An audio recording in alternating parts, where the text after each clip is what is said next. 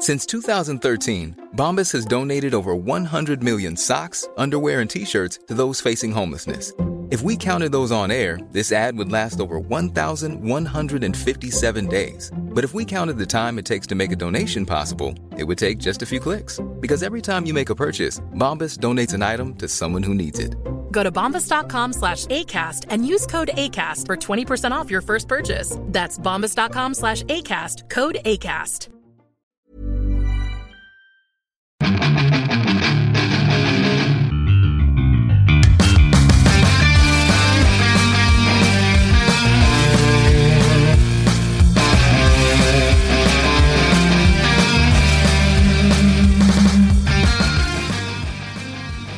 Bienvenidos a otro programa más de Fuera del Control, en vivo y en directo desde la ciudad de Monterrey para todo el mundo en diferentes plataformas. Un programa que lleva casi 10 años, casi 10 años este nombre Fuera del Control, que ha estado en redes sociales, en internet, en televisión, en radio, en todas partes y ahora lo tienes a tu alcance en las plataformas como Spotify, Apple Podcasts, Google Podcasts y próximamente lo tendremos en YouTube porque ustedes lo están solicitando mucho en YouTube. Mi nombre es Memo García, mejor conocido como Memo Hierbas, y la verdad estoy muy contento de seguir con este proyecto que a pesar que lo hacemos cada quien desde sus casas, pues bueno, hemos perdido ese feeling de vernos, eh, mis compañeros y un servidor, pero aún así aquí estamos cada lunes porque ustedes lo piden. Sabemos que piden cada vez más programas, que sean dos a la semana. Trataremos de trabajar en ello. Eh, cada uno de nosotros, pues a veces tenemos, pues no vida social, porque desafortunadamente el pues la pandemia, el COVID, los zombies, las abejas, eh, Chumel y todo eso interrumpen nuestras vidas. Pero aún así haremos el intento de hacer algo más, pero algo divertido, algo que no sea nada más noticias. Pero bueno, vamos a comenzar con este eh, especial o entre especial y no, porque obvio que vamos a hablar de Last of Us 2, que soy el único que lo ha jugado y obvio que tengo que hablar de, de este juego, pero no sin antes presentar un buen compañero, un amigo de casi 30 años de vida y se sigue viendo como cuando estaba morrillo con su cara inadaptado. Aún así, él siempre trae sus guantes blancos. Siempre es fino para poder tocar sus controles. Limpia todo. Y eso lo hacía antes de la pandemia. Imagínense ahora que está el, COVID, pues todo lo limpia como cuatro veces. Sí, y hasta otras cosas. Pero bueno, el señor Rodolf. ¿Qué tal, Memo? Así es. Eh, limpiaba todo y todo con cuidado y distancia y demás antes de que fuera cool. Eh, pues sí, eh, fíjate que hablas de, de Last of Us 2, sí, definitivamente yo creo lo, más fuerte de esta semana, pero ahora sí que yo creo que cada quien anda eh, jugando cosillas ahí diferentes, y pues bueno, nos va a dar chance de un programa así más variadito. Y bueno, allá por el otro lado también tenemos al señor que nos inspira a lavarnos los dientes con mucho ahínco. Mega Man. ¿Qué onda? ¿Cómo están? Pues de nuevamente, de nuevamente, ya está inventando palabras, ¿eh? No, hombre. Eso es por andar usando esa aplicación de Pokémon Smile. Pues muchas gracias y otra vez aquí con este par de celebridades. Uno con manager, el otro también con manager. Este, y yo de pobretón aquí buscando ofertas en Nintendo Switch, pero como siempre un gusto estar con ustedes. De hecho, Mega Man, bueno, no, eh, ellos no pueden escuchar la música que está ahorita de fondo, pero Mega Man en este momento tiene eh, el tema de Pokémon. Atrápalos ya. Casi, fíjate, latinaste, ¿eh? Va, y por ahí la tonada. Fíjense lo que es eh, pues estar conectados, esta amistad de, de tantos años, estar conectados, eso, eso hacen los videojuegos, eso hace nuestro mundo geek que tanto nos alegra día tras día, que a pesar de que pues ha habido dificultades a través de tantos años, pues de que no nos veíamos, no nos juntamos, pero aquí estamos, aquí estamos de nueva cuenta. Y vamos a arrancar este programa, primero eh, antes que nada, saludarlos a todos ustedes los que nos escuchan cada lunes. Ya lo había dicho al principio y lo vuelvo a repetir. Gracias por estar cada lunes o cada día de la semana porque hay quienes lo escuchan dos o tres veces el programa, hay quienes lo comparten, hay quienes se alegran, hay quienes se motivan, se lloran con nosotros, gritan de emoción, se enojan con nosotros porque eso es parte de esta magia de pues de ser geek. Pero bueno, vamos a empezar eh, con esta semana, o la, bueno, la semana que, terminó, que, pues obvio fue el lanzamiento de Last of Us 2, un, un lanzamiento pues no turbio, pero pues por ahí muy criticado. Pero vamos a tratar de eso acercarlo cuando vaya a darles mi reseña completa de The Last of Us 2. Vamos a comenzar con las noticias, no sin antes recordarles que pueden seguir las redes sociales de Fuera del Control en Twitter, Instagram y Facebook. En Facebook de vez en cuando, cuando se le antoja o cuando le da la gana al señor Megaman, hace stream ahí en Facebook. Apóyenlo, vayan a ver esos streams tan emocionados que se avienta Megaman con una imagen más pequeña que nada, porque si está a oscuras, pues no se ve Megaman. No estamos hablando de nada de racismo, porque pues imagínense, la cosa está muy dura. Sí, la cosa está muy dura, pues será porque pues cada quien algo estará viendo en su casa, pero eh, el racismo está presente de alguna manera, pero siempre ha estado. Simplemente en los últimos días, pobre Chumel, hasta su programa de se lo detuvieron. Todo por el famoso evento que iba a haber de la CONAPRED, sí, un Consejo Nacional de contra el Racismo. No sé, la, verdad no me interesa. Eh, y me decía, ah, ¿cómo que no te interesa? Es parte de tu país. Pues relativamente no, porque pues ni tú ni el otro que nos está escuchando ni sabía de este de este de esta organización que el señor Vicente Fox pues eh, dio a conocer o la creó lo que quieran. Hay muchas organizaciones. Es algo que le di eh, como que luz verde al señor eh, señor López Obrador nuestro querido presidente de que sí hay muchas organizaciones que algunas a lo mejor funcionan otras no funcionan pero lo que llama la atención es que no sabemos de ellas en otros países probablemente sí se les da la difusión, pero aquí en México no. Hay muchas organizaciones que las crean con el fin, pues, de sacar dinero. Y son organizaciones, pues, que generan, ¿sí? Eh, eh, ingresos, egresos, no, ingresos para la organización. O sea, están costando parte de nuestros impuestos. Y bueno, pero no nos vamos a meter de ahí de fondo. Lamentamos, lamentamos mucho el hecho que el señor eh, Chumel Torres, pues le quitaran el programa, que se lo pusieran en pues por un tiempo indefinido está suspendido, no dijeron que está cancelado. Vimos el comunicado de prensa, yo lo recibí por parte de SBO, de la gente de SBO de Latinoamérica, y me llamó mucho la atención. Dije, ¿por qué? Señor eh, Chumel Torres ya había hecho mucho ruido en redes sociales. Primero, porque lo consideran como muy racista. El señor se dedica, tiene un, un, programa en YouTube que se llama El Pulso de la República, que lleva mucho tiempo con él. Ha hecho obras de teatro, ha ido a presentaciones, ha estado en eventos como la Conque, que es una Comic Con que es allá, bueno, está en Querétaro la última fue en Querétaro, bueno, las últimas dos en Querétaro, donde él pues también dio una plática, donde él tuvo la oportunidad de entrevistar al señor Stan Lee y bueno, eh, después de todo lo que sucedió en redes sociales, pues, le estaban tirando mucho a la gente cómo iba a hablar él sobre el racismo si al hijo del presidente le había dicho chocoflan. Vamos a aclarar esto. Yo me puse a investigar. ¿Cómo que le dijo chocoflan? Yo le hubiera, dicho Duvalín, pero ahí va por qué le hubiera dicho Duvalín.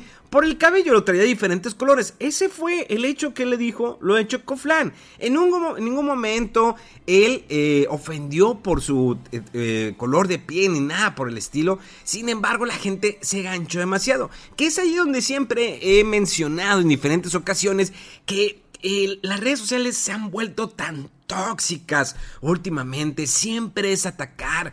La gente ya no comparte sus ánimos, su alegría, su entusiasmo, su pasión por lo que le gusta, porque son simplemente se dedican a atacar a las demás personas. No digo que te quedes callado, no para nada. Al contrario, para eso también se utilizan, para levantar la voz, para levantar la mano y decir, yo no estoy de acuerdo con ello. Pero no se trata de estar atacando a otras personas. Digo, y no estoy diciendo que Chumel Torres sea un santo, para nada. Digo, ha tenido sus defectos como también yo he tenido mis defectos en redes sociales. También, pues mega mano. Y Rodolfo, pues menos. Rodolfo es un santo. Él, él nunca ha opinado así nada malo. Creo que alguna vez. Pero creo que lo censuraron. Eh, con guante blanco. Pero hasta ahí. Entonces, la verdad, me da tristeza que sucedan este tipo de cosas. Esperemos que se pueda resolver la situación del señor Chumel Torres y vuelvo a estar con su programa, el cual se me hace interesante. Digo, es una, eh, pues no una copia directamente de, programas de late night de política que hay en Estados Unidos. Hay algunos muy buenos y pues ahí, digo, todos son casi lo mismo. Simplemente pues cambia a veces el contenido y el conductor que está eh, de turno. Eh, esperemos que se resuelva toda esta situación. Y señores, les invito, las redes sociales son para compartir nuestras pasiones, nuestras alegrías, todo eso. No las usen para estar atacando. Es, es muy difícil. Y eso no solamente a Chumel Torres le ha pasado, le ha pasado a diferentes comediantes. A eh, Alex Fernández también lo estuvieron atacando. Eh, y no me acuerdo que otros comediantes. Entonces, pues vamos a ser felices, vamos a, a convivir de manera sana. Pero bueno. Ahora sí, eh, pasando, ahora, eh, eh, ahora sí de lleno a lo que son los videojuegos, porque pues bueno, muchos de ustedes vienen a los videojuegos y también vienen a reírse un rato porque pues estamos para entretenerlos. Somos una bola de lacras que siempre nos estamos tirando, pero pues es parte del show. Vamos a empezar con las noticias, no sé si Rodolfo quiera aquí entrar de lleno con las noticias. Ay, juez. Ay, los inspiré, ¿verdad? Los inspiré. Los hice, los hice chorrear, dígame, los hice llorar. Oye, yo, no quería decir, pero es que desde el inicio, no sé, algo, algo tienes diferente, o sea, de otra vibra así más alegre. pero formal, así como raro, no sé. No, no sé qué está pasando, pero hasta por un momento dudé de si estaba en el podcast correcto. No, dejen de estar mamando el riel. Yo sigo siendo la misma persona. Ándale, ándale ya. Ese es el mismo que conozco. Porque, porque me Sáquense el riel.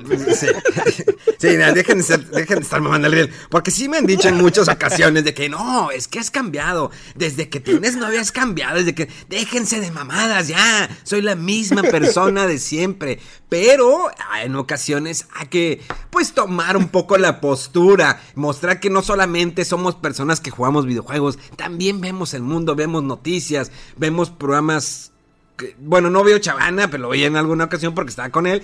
Vemos muchas cosas, ¿sí? Entonces, pues simplemente quería compartir, pero ya, ya, al chile ya déjense de mamadas. Y, y Rodolfo, este. Ya empieza. Ya, ya, ya, ya, empieza, ya empieza. Porque sí me han dicho también, te digo, en el, stream de que, uy, ¿cómo has cambiado? Y que ya no. Ya, ya. Yo soy el mismo. ¿Qué quieres? Que le esté, que le esté tirando. Y el problema es que. Será otra faceta que no haya dejado ver tanto, pero es el mismo. Exactamente. luego salió lo de, de estar mamando el Exacto, por favor, o sea, no, no, saben ni que lo que pasa en mi vida y ya están ahí, están ahí, eh, eh, ya, ya, ya, y estuvo bueno, soy el mismo de siempre. Así que vamos, vamos a darle pie a las noticias con la música de fondo de Metal Gear. Adelante, Rodolfo. Así es, bueno, ah, una nota noticia, pero no habíamos platicado de, de, bueno, sí es noticia, pero un poquito vieja. Lo que pasa es que no platicamos de ello. Eh, que sacó Sega eh, los Game Gear Micro. Eh, noticia bien extraña porque, ah, pues oye, ha de ser como las mini consolas y todo esto, y pues sí, ya después de que sacaron su Genesis Mini, pues de estar padre, no sé qué, y empiezan a salir los detalles que pues se había anunciado nada más para Japón, y luego que literalmente es micro, o sea, micro, así que creo que la pantalla eh, es de menos de un, una pulgada y los botones ya se imaginan una cosita así, mm, literal micro, como dice. Y bueno, la, la, la cosa extraña es que como que sacaron cuatro colores y cada color trae diferentes juegos, son hasta cuatro. Y la verdad, o sea, sí funcionan los juegos, pero está tan chiquito que no se puede eh, jugar, no es como que la manera idónea de estar jugando plataformeros. Imagínate en menos de una, una, pantalla de, de, una, de menos de una pulgada, o sea, es una cosa chiquitita y los botones así igual de chiquitos. Y, y esto parece ser como más un accesorio como de coleccionista, eh, para a lo mejor traerlo en tu llavero, tenerlo por ahí. Pero sí me llamó mucho la atención esta, esta noticia, no sé si la, vieron qué, les pareció, porque estaba muy raro. Ya voy a el micrófono a Megaman porque ya hablé mucho, ya hablé mucho y luego los voy a aburrir. Megaman. Pues, no, pues mira, este, ¿qué te puedo decir, Rodo? ¿Qué quieres que te diga? A ver, en concreto. bueno, pues nomás, este, no sé, yo, yo por ejemplo del Game Gear no tengo nostalgia, nunca lo jugué, lo único que supe es que en su momento se veía mejor que el Game Boy, eh, el Game Boy porque tenía eh, colores, eh, a diferencia del Game Boy de Nintendo, pero que usaba pilas y se las acababa súper rápido y no supe más de él, este, más que era, pues digamos, lo que tenían en su momento como consola portátil los fans de Sega. Eh, pero sí. Si bien me acuerdo, eso nomás ha salido ahorita en Japón, ¿no? Sí, sí, sí. Y, creo que ya se pues, acabó. Sí, o sea, y sí tienen una edición de que viene con las cuatro, pero sí, o sea, cuesta bastantito y dices, bueno, o sea, no sé, está muy extraño este artículo de coleccionista porque como que sí no es muy funcional eh, y nada más me llamó la atención ese, ese anuncio y, y, la gente, o sea, cuando antes de que Sega hiciera ese anuncio, estaban hypeando mucho ahí que va a ser un anuncio muy importante y que no sé qué. Y, cuando te digo, dijeron Game Boy, perdón, Game Gear Micro, pues oye, suena padre, pero que es literal micro, dice, ah, caray, esto estaba un poquito curioso.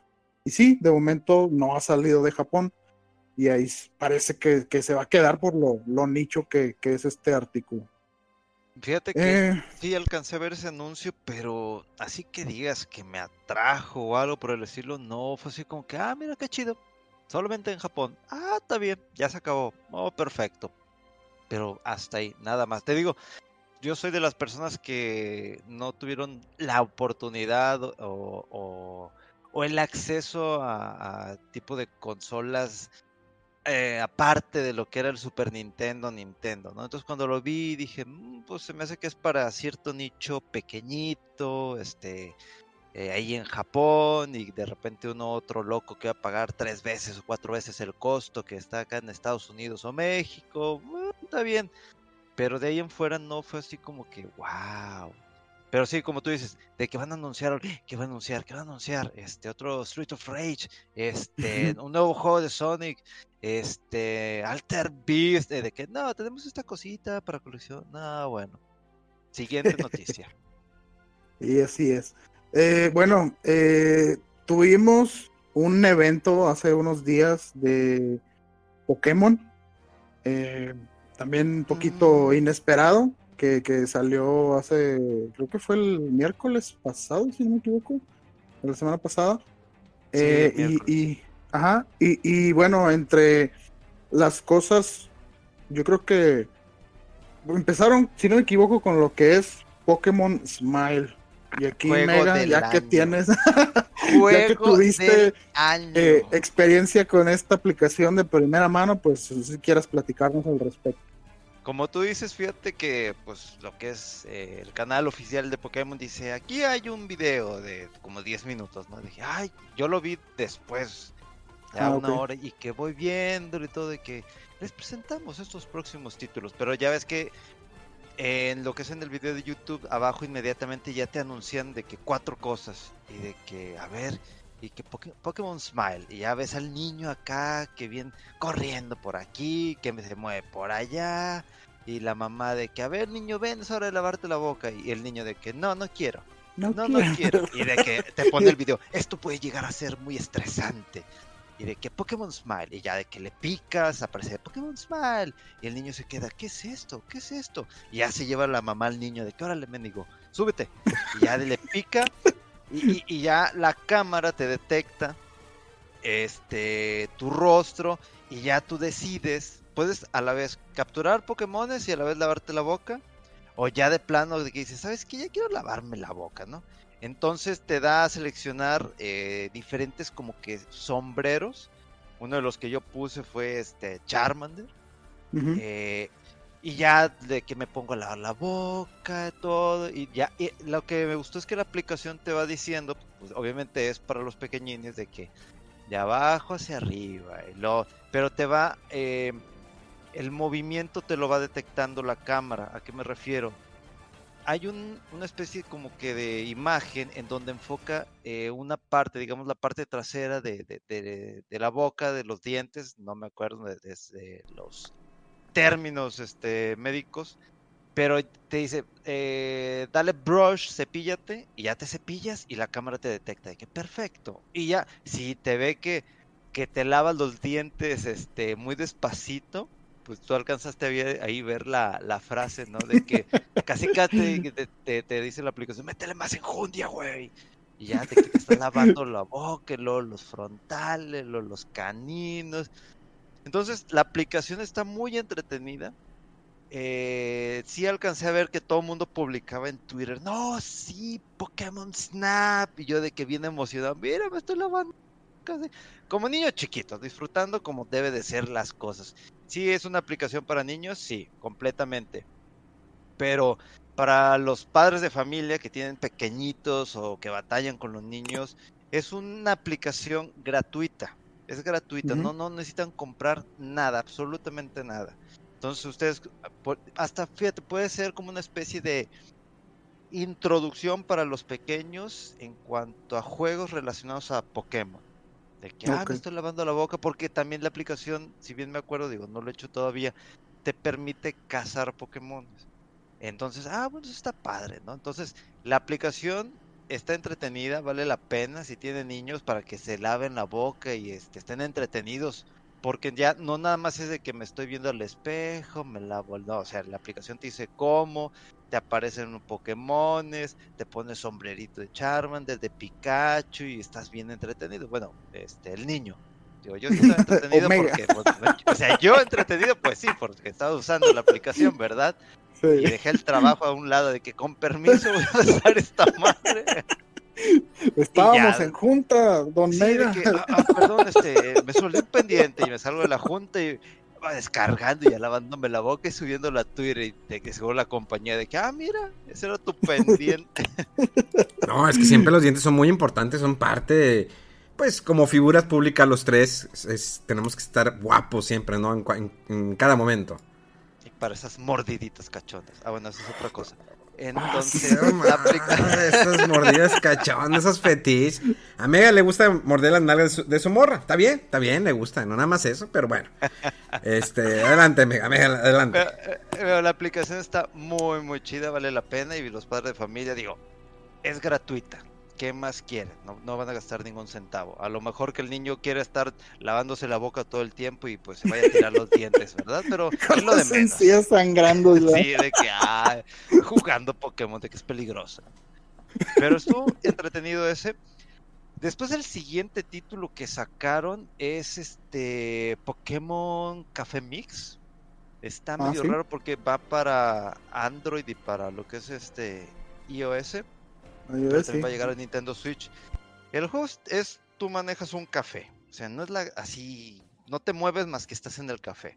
Entonces, de lo que alcancé a ver y de lo que me acuerdo, es que es como una especie de Tetris eh, que van cayendo, vaya, las caras de diferentes Pokémon, de que Pikachu, de que Squirtle, de que Eevee. Entonces, conforme tú vas moviéndole, no sé si en la pantalla, así como que revolviendo, tienes que hacer que las caras, pues obviamente formen cierta línea, ¿no? Y se van como que tronando.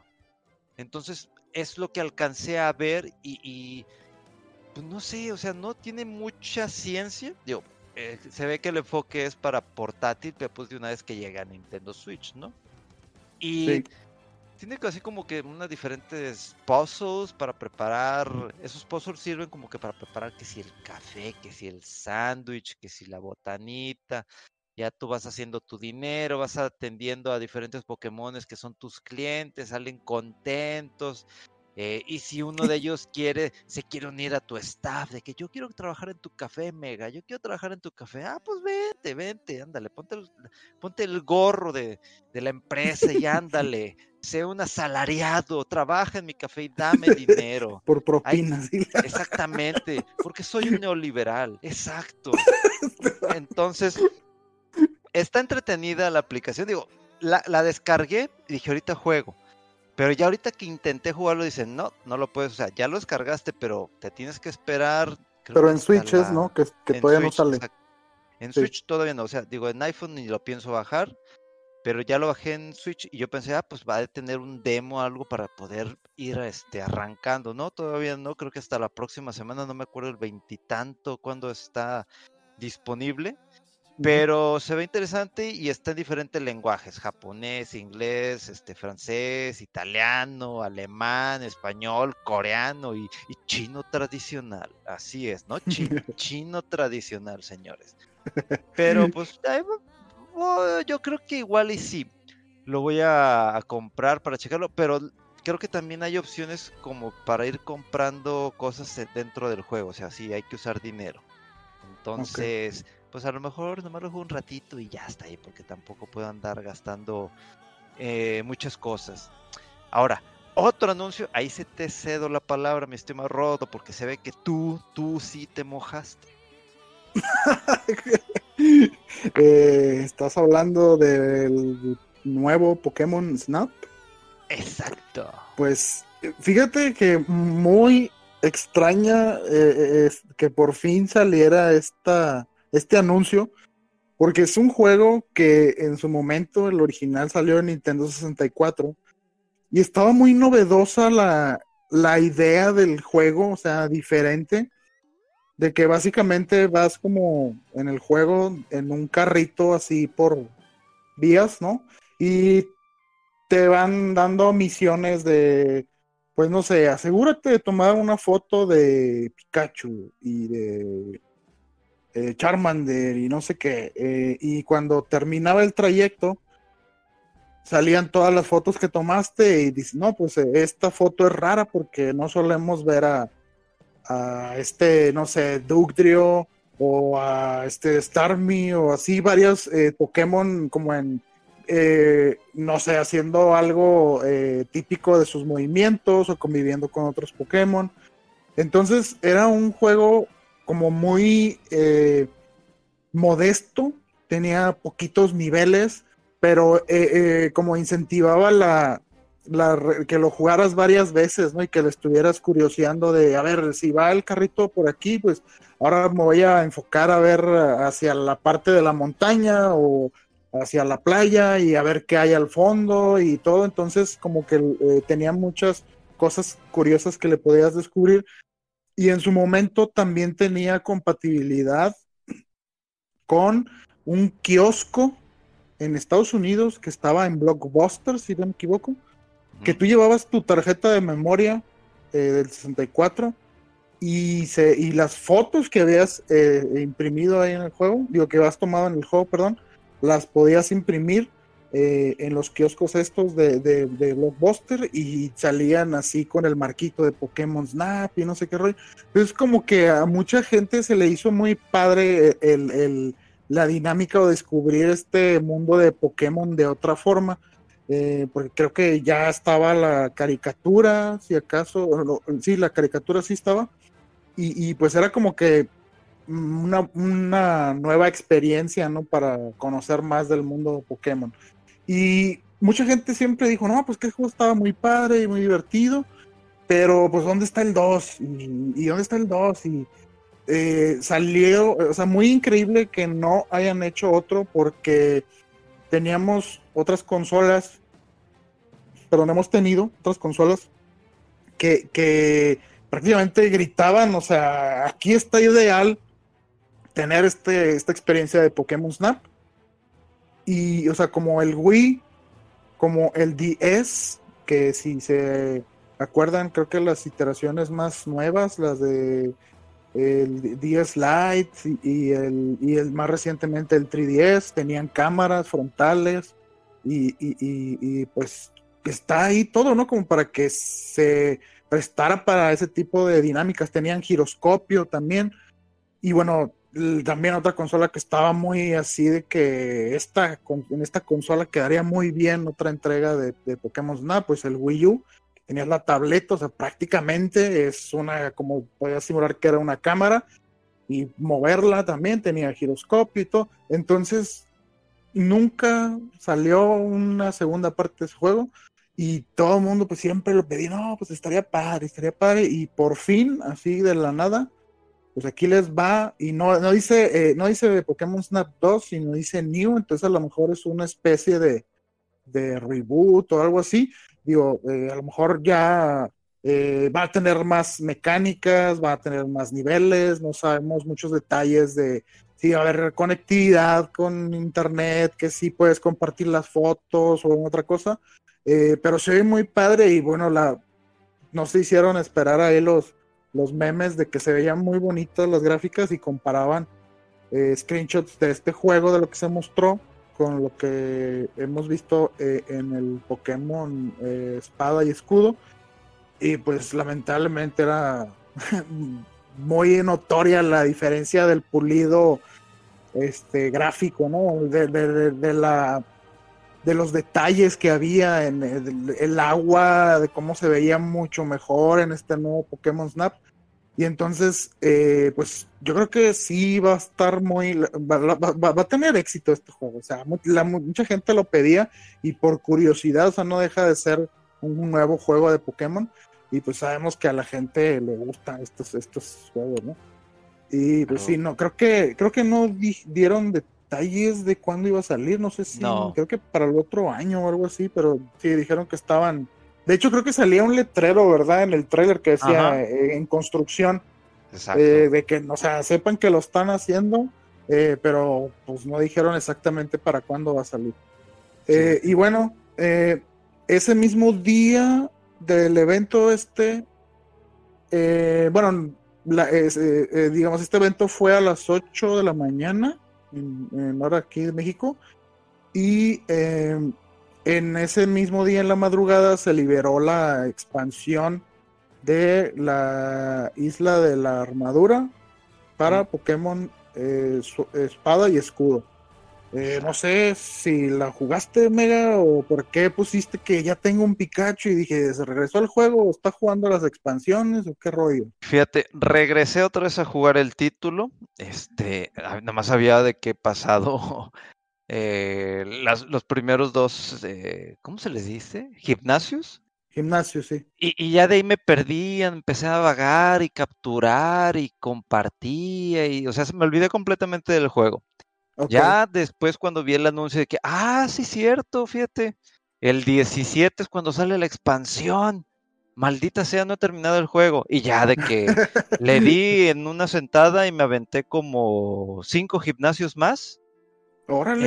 Eh, y ya empecé a capturar otros Pokémon. Y en eso ya es que puedes hacer el compartir, ya sea de manera directa con alguien o así como de manera random pues de que me, me deshice de un Magikarp y me lo pasaron un Pikachu y yo de que, ah, ya tengo un Pikachu nomás. Y ya lo tengo ahí el Pikachu entrenando.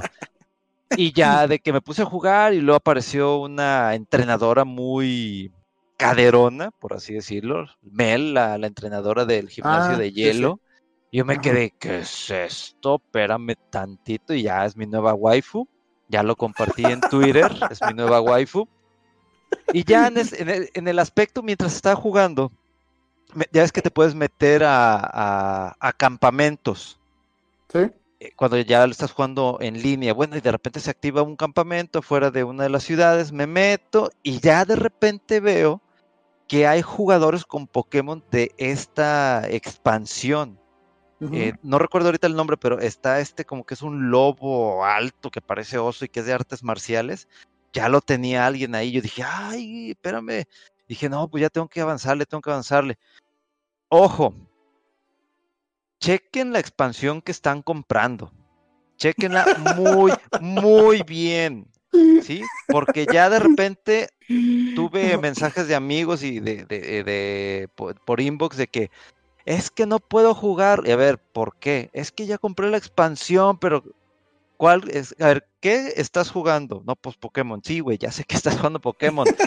Pero ¿cuál? ¿Cuál, sabor? o Shield? ¿Cuál? ¿Espada o escudo? No, pues escudo. ¿Qué expansión compraste? Ah. Si estás jugando espada, compra la expansión de espada. Si estás comprando escudo, compra la expansión de escudo. Porque si compras la de espada y estás jugando escudo, No va a jalar. No vas a jalar y vas a tener que gastar otros 675 pesos. O sea, vas a tener, literalmente estás comprando otro juego. Entonces, tengan mucho cuidado, ¿sí? Por favor, chequen qué expansión es la que están comprando. Ahora, esta expansión ya salió, la de la isla de la armadura, y hasta finales de noviembre, creo que sí, es cuando viene la corona de tundra.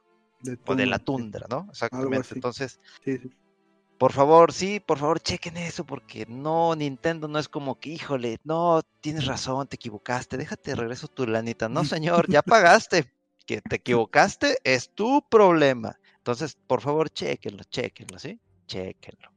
Sí, estuvo muy extraña esa, esa decisión de Nintendo de hacer eh, el DLC por separado cuando pero pues es lo que hacen con el juego base, ¿no? O sea, sí suena como lógico eh, con el antecedente de que son dos juegos diferentes, entre comillas, eh, pero sí confunde porque muchas veces eh, el anuncio es, por ejemplo, la isla, la expansión de la isla de Tundra para Pokémon Espada y Escudo. Y ya, y te vas tú con la finta de, ves en la tienda y va, ah, sí, la isla de Tundra, no sé qué, la expansión, lo compras. Pero sí dice ahí en las letras abajito, dice, si tienes el, juego de Pokémon Escudo, compra la expansión de Pokémon Escudo y lo mismo con la de espada. Pero, Pero la sí, bien chiquitita, como que ahí dice. Ahí dice. y pues sí, o sea, no deja de ser un poco eh, ¿cómo se puede decir? Como capitalista o gandalla, no sé, de que mucha gente dice, o sea, sí, ya, ya, ya compras, ya hay gente que compraba las dos versiones, porque a lo mejor, no sé, es una familia que tienen sus dos hijos y, cada uno compra una diferente para no tener el mismo. Eh, y, y, por eso, pues hay dos versiones del DLC, ¿verdad? Pero sí, dices, pues me estás vendiendo como que dos veces el DLC cuando es casi lo mismo y bueno, si se ponen a pensar, como he dicho, es lo mismo con el juego base, pero pues así es esta, esta tradición con estos juegos de Pokémon y digamos que se propagó el problema ahora con este primera eh, eh, eh, contenido descargable que se ofrece para estos juegos, Y sí, yo, yo, yo jugué un poco más el, la expansión esta y sí, eh, me sacó un poco de onda porque yo terminé el juego base y lo que pasa es que en las zonas, en la zona salvaje o silvestre, no sé cómo le pusieron, la Wild Area, eh, de los juegos base, empiezan a aparecer nuevos Pokémon y ya los que te salen también y los nuevos, todos están en nivel 60. Entonces, yo había escuchado que este DLC lo puedes jugar en cualquier eh, punto que te encuentres en la aventura principal porque tiene como que un escalado según ahí el eh, no recuerdo si eh, la medalla máxima que tengas del gimnasio o, del nivel de los Pokémon que más arriba tengas con los más bajos y así hay algún promedio pero cuando terminas el juego digo, pasa que en, las, en la área salvaje todos los Pokémon están en nivel 60. Y entonces yo retomé el, Pokémon un poquito antes de que saliera esta expansión. Dije, me faltaron algunas que otras cositas, este, recolectar unos que otros Pokémon que me faltaron. Y bueno, empecé a agarrar todos los que tenía de niveles no tan altos y demás, y empecé ahí a seguirle. Dije, voy a checar la isla. Y bueno, así de entrada, una pelea eh, contra el que parece que va a ser tu rival y contra dos Pokémon de nivel 60 y yo, espérame, o sea, yo andaba con mi, con mi equipo B, ¿no? El, el, el, chavito, el de, respaldo. Y sí batallé y bueno, ya me venció, casi los logro matar a los, pero me venció en el último. Ya después agarré los que tenían un nivel mejor y pues ya lo pasé. Y lo mismo, o sea, llegas al área eh, salvaje del, del, del, contenido descargable y todos los Pokémon están en nivel 60. Entonces está un poco extraño cómo estandarizaron eso para por si ya acabaste el, juego base.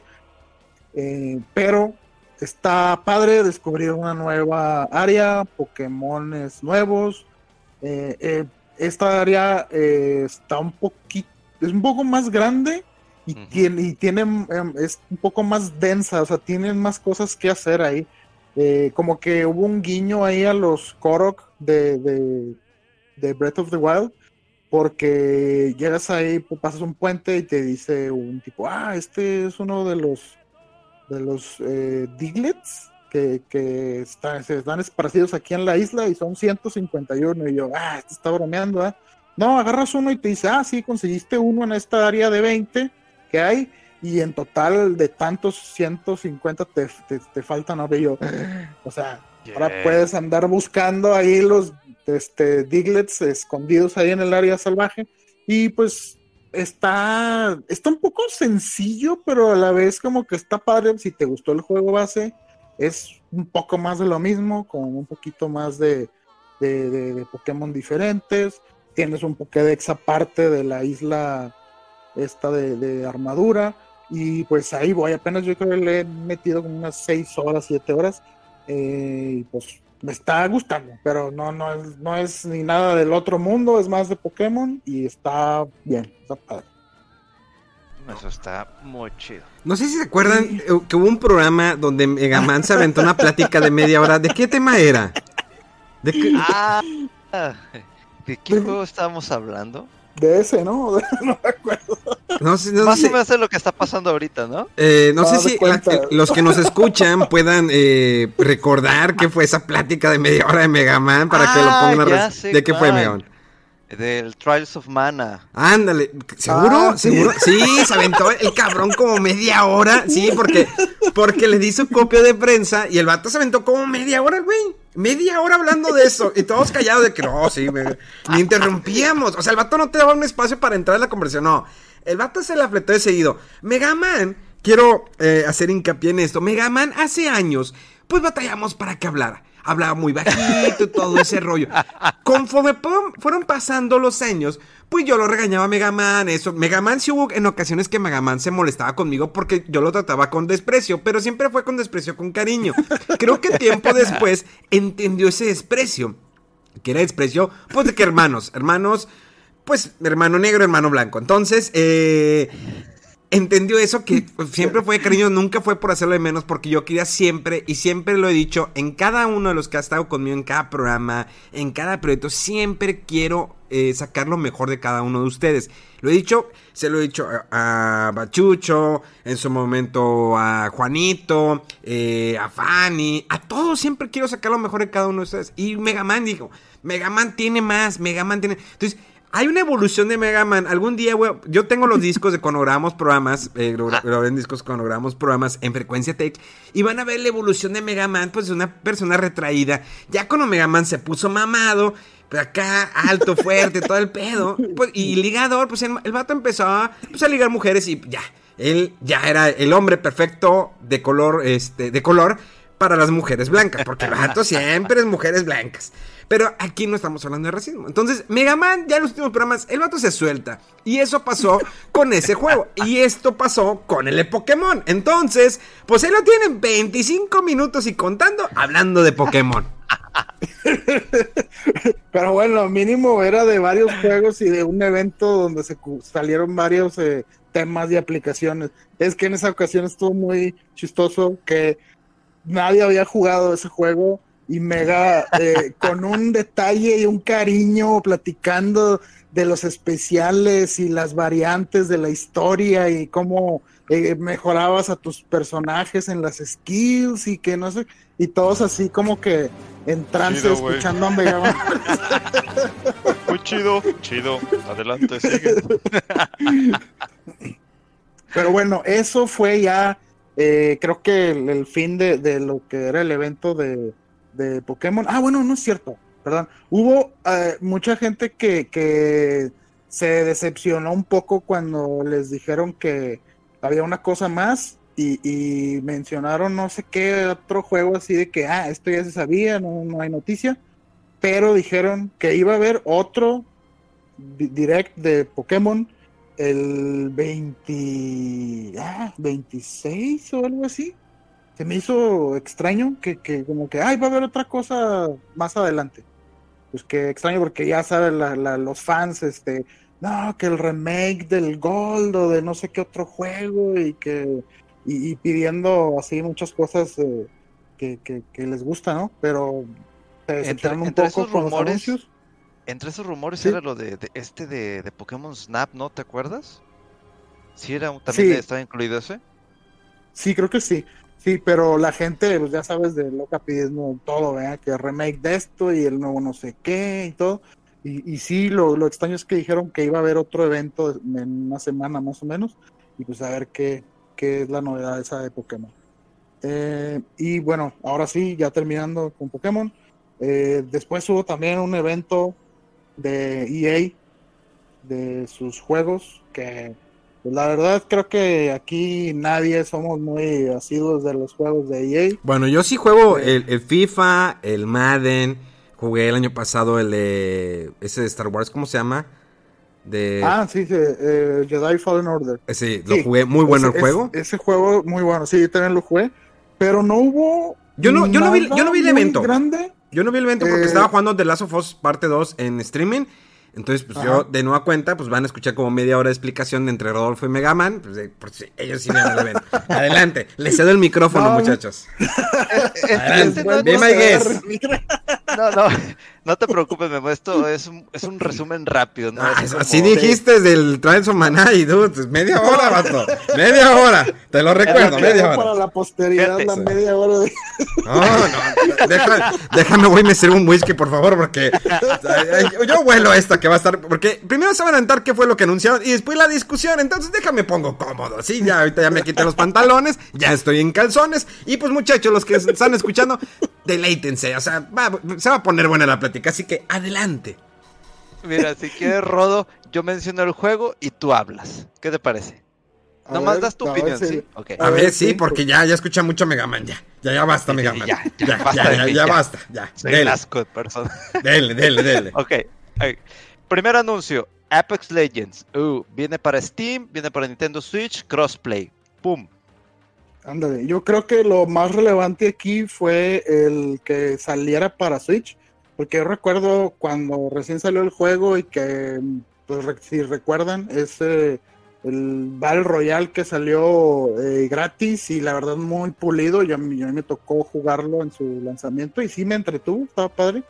Eh, pero siempre la gente dice, bueno, ¿y cuándo para Switch? Y creo que hasta los desarrolladores decían, no, o sea, como que medio se querían reír de que, o sea, no se puede, no se puede. Y ya desde eso tiene el juego ya que como un año y medio o un año más o menos, ¿no? Sí, un año. Eh, ya, ya tiene un buen rato y ha seguido evolucionando y, y, bueno, también durante ese tiempo eh, ha se ha vuelto más popular el Switch de, a lo mejor las ventas que tenía en ese momento a las que tiene ahorita, yo creo que ya no es como nada despreciable para EA. Eh, de que mira, o sea, ya no son 5 eh, millones, ¿verdad? 6 millones, o, sea, ya aumentó bastante, ya casi sobrepasando al, al One, si no me equivoco, que ya lo pasó. Entonces, eh, ya anunciaron el, port de este juego y pues quién sabe cómo, cómo, cómo esté, ¿verdad? La, la calidad, pero va a estar a la par porque tiene, como dices, crossplay ya con todos, o sea, más adelante y cuando salga la versión de Switch, vas a poder jugar contra gente que está en PC, en Xbox One, en Play 4. Este, entonces va, es un anuncio importante porque la verdad es que EA este, estaba muy despegado de Switch, el soporte de Switch. Creo que no había sacado un juego así muy grande, fuera de algunas adaptaciones de calidad cuestionable de, FIFA eh, y de Madden, si no me equivoco, creo que hubo uno, eh, pero no estaban para nada a la, par en cuanto a características de las consolas de, generación actual. Eh, y uno que otro juego indie que sí salía de EA pero ya que pongan un juego grande de ellos importante, así como este de Apex Legends, yo creo que eh, es, es, es, para considerar que ya hay cambio de opinión. Y de hecho, otro de los anuncios así entre los juegos que, que anunció EA es que dijeron que en el este y el próximo año iban a salir 12 juegos de EA en Switch. Es bastante. Sí. Bastante. Eh, sí. Y bueno, no, no recuerdo la verdad que, que siguió ahí del evento. Yo nomás tenía eh, medio en la mira un poco lo del Apex Legends y lo del último juego que salió. No sé si tengas algo ahí intermedio, Mega, que quieras Fíjate, Así rápido, Sims 4 y otros juegos van a llegar a por medio de, de ¿qué era? De EA Access a Steam. O sea, estamos hablando de que Sims 4, eh, Dead Space 3, Titanfall, el 2, eh, Need for Speed, este y otros más por ahí.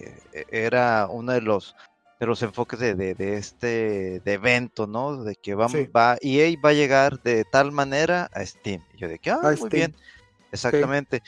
Eh, sobre lo que mencionabas de, de Nintendo Switch, eh, yo tampoco recuerdo muy bien exactamente, pero que va a llegar dentro de los próximos 12 meses. Yo así como que, wow, está muy, muy chingón tu, tu ventana de, de, anuncios. Sí, en los próximos 12 meses, o sea, puede ser cuando sea pero no sé si está algo relacionado a, pues, así a lo de Apex Legends o no sé. Burnout también es de ellos, ¿no? Sí, sí, sí. pero ya está ahí, porque fue así como que, y vamos a anunciar más. Ah, ok. Y luego, ¿qué sigue? Otro de los títulos, creo que nomás fue que estaba en desarrollo It Takes Two. Eh, no recuerdo muy bien este juego, pero creo que estaba relacionado o es de los creadores de Tale from Two Sons y otro que se llama Way Out. Sí, sí, sí, del polémico director este, no me acuerdo su primer nombre, pero Fares. Libanés, ¿no? Es ese... Sí, creo que sí, que le echó allá los Oscars y de hecho en el evento de EA volvieron a pasar segmentos de eso y sí, o sea, el vato como que no tiene mucho filtro, eh, pero yo, yo sí, o sea, jugué el de, el de Tale of Two Sons y está muy creativo y muy padre y al, muy al, final del juego la verdad es que sí hasta me dio escalofrío con un detalle que tuvieron ahí muy chido de, en cuanto a emoción y el gameplay cómo o sea, está muy padre. Si no si no lo han eh, jugado se lo recomiendo mucho. Está muy padre. Y también jugué el otro el de A Way Out.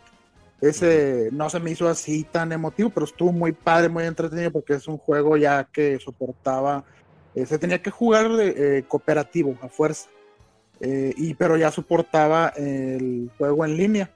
Entonces está, estaba muy, muy interesante ese juego. Y bueno, este, este nuevo que, mencionas de It Takes Two, dice que sí es un poco juego así más drama y emocional.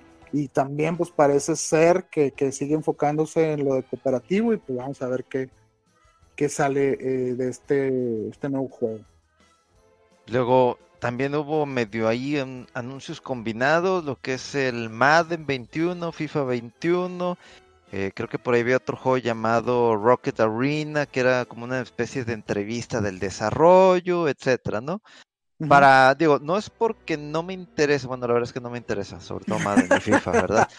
Pero lo fuerte, lo fuerte lo que todo el mundo quería ver era el gameplay de Star Wars Squadrons. Que en, estas, en, este, en esta semana, eh, la semana pasada fue cuando soltaron el trailer, ¿no? sí, el trailer cinemático que no mostraba más que eso, ¿no? El ambiente y más o menos. Pero sí, como dices, no, no había eh, gameplay y todo el mundo estaba a la expectativa de si iban a mostrar o no. Y mostraron un trailer cinemático y una platicada ahí con uno de los eh, productores o director, no recuerdo. Y luego ya después mostraron un trailer con un poco de gameplay. Ajá. Se ve interesante, pero digo, eh, a mí me gustan mucho este tipo de, títulos. ¿eh? Hay diferentes tipos de controles, ¿no? Uno de ellos, pues estamos hablando de Ace Combat, que es un simulador por excelencia en consola hay otros simuladores que en PC están mucho mejores, pero en consola Ace Combat tiene uno de los mejores controles. Eh, eh, hay otro tipo de controles que igual aplica para algunas de estas naves, que lo pudimos jugar en Starlink, ¿sí, verdad? No estoy diciendo mal el nombre, ok. Entonces, si va por ahí más o menos el, control de, varios de estos vehículos que anunciaron, que inclusive eh, mostraron cada uno de ellos con sus características, que si el Interceptor, que si el X-Wing, que si etcétera, etcétera, etcétera, ¿no? Se ve interesante, pero todavía no fue así como que un gameplay. Es que, ah, ah ¿cómo te digo? No me gustan las presentaciones de EA, no me gustan. Para acabar pronto. vamos a empezar bien. Ahí sí coincido contigo. mira, yo no he ido a los últimos eventos de EA. Bueno, aparte porque en el E3, para los que no sepan, cambiaron un poquito el formato. Sí, eso ya lleva años que EA no está presente dentro del E3, sino que hace un evento ya por Hollywood que para que se puedan dar una idea, en carro son como 20, 25 minutos. Y en metro es un poquito, pues más o menos. Lo que pasa es que tienes que tomar una línea cerca del Convention Center. Y esa línea te deja en tal cuadra y caminas como cuatro cuadras de lo que es el Boulevard de Hollywood y ya llegas al evento EA, donde está más enfocado al usuario, al jugador, o sea, ya no tanto como prensa. Sin embargo, tenemos igual nuestras citas, eh, las entrevistas y pues el pequeño evento que hace EA. Los últimos años creo que ya EA dijo, ¿sabes qué? Yo me voy al usuario, la prensa me vale 2 kilos de cacahuate y pues lo voy a hacerlo de esa manera. Está bien, te la compro, la, idea te la compro. Sin embargo, EA, los últimos eventos o presentaciones, pues no han sido wow, no ha sorprendido, yo creo que ha sorprendido más eh, Ubisoft con lo que hace, cómo lo forma, o incluso Xbox, o incluso PlayStation. Pero EA, pues es que realmente cada año es los FIFAs, los Madden, los juegos que están enfocados al mercado de Estados Unidos como la liga de, de fútbol americano estudiante, de, qué? De estudiantil, ¿no? De, de, universidades, que ese no llega aquí a México porque pues está más enfocado al mercado de Estados Unidos, entre otros juegos de deportes, que esa es su rama fuerte de EA. Y bueno, pues sabemos que tenía Medal of Honor en algún momento, que ya se quedó totalmente en el olvido esta franquicia, que era muy buena, pero cuando quisieron ir contra el Modern Warfare, pues no funcionó. Eh, fue mucho. Hubo muchos. Eh, eh, la, especulación estaba muy buena. O sea, ¿qué va a ser? O sea, se veía bien, las imágenes bien. Pero siento que el juego no fue. No le fue bien en ventas. Estuvo muy criticado. Medal of Honor era una franquicia muy bonita que se enfocaba pues a la Segunda Guerra Mundial, a la Primera Guerra Mundial, tenía un modo historia, tenía un modo multiplayer y no le fue bien y la pues la enterraron, o sea, Medal of Honor sigue enterrada. Yo pensé que iban a anunciar ya un Medal of Honor a estas alturas, porque el mercado, al final de cuentas, ya se lo comió Activision. Ya el mercado de ese tipo de juegos es de Activision. Y me van a decir, no, pero está eh, Bundle, esa cosa de, de los de Riot, que todo el mundo está jugando, que es un Battle Royale al final de cuentas. Eh, hay muchos de FPS o First Person Shooter o juegos de primera persona. Pero siempre era la competencia Medal of Honor y Call of Duty. Medal of Honor está enterrado y Call of Duty, bueno, siguió un camino que saque lo que saque, va a vender. Y el último eh, entrega fue el Warzone, que es totalmente gratis, al igual que el eh, Call, of Duty Mobile, que también es gratis. Y ya lo tiene, o sea, Activision ya tiene ese mercado. Si Medal of Honor, si no le interesa, si lo quiere seguir dejando enterrado, esa franquicia muy buena, va a quedar en el olvido. Y cuando quieran sacar uno, va a decir, pues, ¿qué? Medal of Honor es nuevo. Porque, pues, del, ¿qué? 360 no sale un Medal of Honor. O sea, no hay un Medal of Honor en el Play 4, si no me falla la memoria. No, ¿verdad? No. Sí, creo que no. Creo que el último será, decía, ¿qué? Fire... Pues era, Algo, el, que, era que lo hicieron de época moderna, o sea, que era en la actualidad, que fue el que no funcionó. Entonces, Medal of Honor ya se brincó una, una, generación de consolas. Entonces, si no van a cerrar eh, en esta generación, que ahorita deben, aprovechar, que deben aprovechar el momento, porque muchos dicen, oye, eh, es que The Last of Us, la segunda parte, debe haber salido para la consola de nueva generación. Papá, si es un juego exclusivo, en este caso, The Last of Us, eh, bueno, si ya tienes tantas millones de consolas posicionadas a nivel mundial, obvio que no te vas a arriesgar a sacarlo en PlayStation 5, que sí va a vender, obvio. Pero primero se va a colocar esa consola, entonces lo sacas en Play 4. Y ya, pues con alguna expansión, algún DLC, lo que quieras, se actualiza para que se vea muy fregón en Play 5, que la verdad no lo necesita este juego. Entonces, EA eh, no sé qué está haciendo con Medal of Honor, por qué lo sigue teniendo enterrado. Y sacas Burnout Paradise, que Burnout Burnout Paradise en su momento, pues fue un hitazo. Pero saca esa adaptación neta para Nintendo Switch. Mejor sácame los ports de Medal of Honor eh, clásicos. Si quieres, no los hagas eh, remasterizados, sácalos. O sea, Burnout Paradise, el remasterizado no le fue wow. Es un juego que en su momento fue el boom. no, sí, los carros y, y el slow motion. Sí, pero ya no funciona ahorita esto. O sea, hay, debe existir un, un, estudio de, mercado donde nos diga, oye, es que, pues estos son los juegos que se están moviendo. Obvio que los juegos de simuladores de carros son muy buenos. Tenemos Forza, que rebasó a Gran Turismo y que el nuevo Gran Turismo ya se anunció para PlayStation 5. Sin embargo, es por ejemplo el de carritos que no me acuerdo cómo se llama el nombre, que juegan fútbol, ¿cómo se llama? Ah, Rocket League. Rocket League sigue haciendo ruido, pero no el mismo ruido de hace tiempo. O sea, ya el mercado va cambiando, va transformando. ¿Qué está exigiendo la gente? O sea, ahorita están exigiendo, muchos exigen, uy, quiero los mejores gráficos, quiero 60 cuadros, y Pero hay un mercado que dice, no, yo quiero juegos de calidad. Entonces, EA realmente, con lo que ustedes han platicado, yo no sé qué sucedió, por qué nos avientan esto, por qué eh, utilizar el nombre de The Rogue Squadron, cuando sabemos que esa entrega de Nintendo 64 fue fantástica. Ahora, pues obvio que le vas a superar en cuestión de gráficas, pero es muy difícil un juego cuando es solamente naves de Star Wars. Ay, no sé. Yo le dudaría. No dudo que pueda vender, pero que sea un éxito rotundo. Creo que tocar la franquicia Star Wars debe ser con delicadeza. Puede haber, puede haber aciertos, puede haber no haber aciertos, pero sí es una franquicia que sí fue muy muy golpeada con la última entrega de la película Star Wars que salió en diciembre. Sin embargo, eh, The Mandalorian rescató ese amor de Star Wars y que todos están esperando la segunda parte de, Star Wars. ¿Por qué no te vas por el mercado de Mandalorian? ¿Por qué no preparas algo de Mandalorian? Que espero que a lo mejor lo estén preparando y si no lo están preparando, pues es una buena idea. Digo, como lo fue el éxito en algún, en algún momento Shadow of the Empires de Nintendo 64, que el protagonista no era Han Solo, era otro personaje y sin embargo fue un éxito. Pero bueno, ya no los quiero interrumpir. Adelante. quería como que eh, me entrar en la conversación para no quedarme quedado tanto tiempo.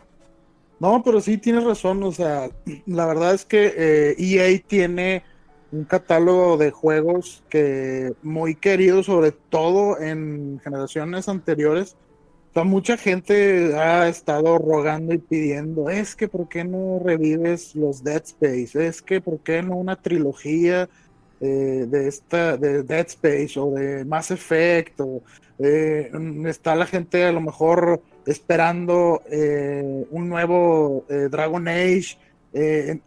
está ahorita EA, yo creo que después de los fracasos que tuvo comerciales con eh, Mass Andrómeda y con Anthem, está un poquito como cauteloso, miedoso, a lo mejor esperando que pase ya esta generación de consolas para en la siguiente volver a intentar eh, hacer títulos más fuertes, porque sí, o sea, también mencionaba Memo de, de, este, esta franquicia de, de Medal of Honor, que en su momento estaban al tú por tú con Call of Duty, eh, cuando estaban más enfocados en PC. Pero sí, o sea, el Battlefield eh, no le ha hecho nada a Call of Duty. Eh, entonces, sí está ahorita ahí, como que así un poquito no poniéndose tan a los trancazos, salvo el juego este de Jedi Fallen Order, que sí fue muy bueno y le fue muy bien, superó las expectativas de, de EA. Y, sí, mucha gente yo creo que también estábamos de que, bueno, ¿va a seguir algo en esa línea o qué onda?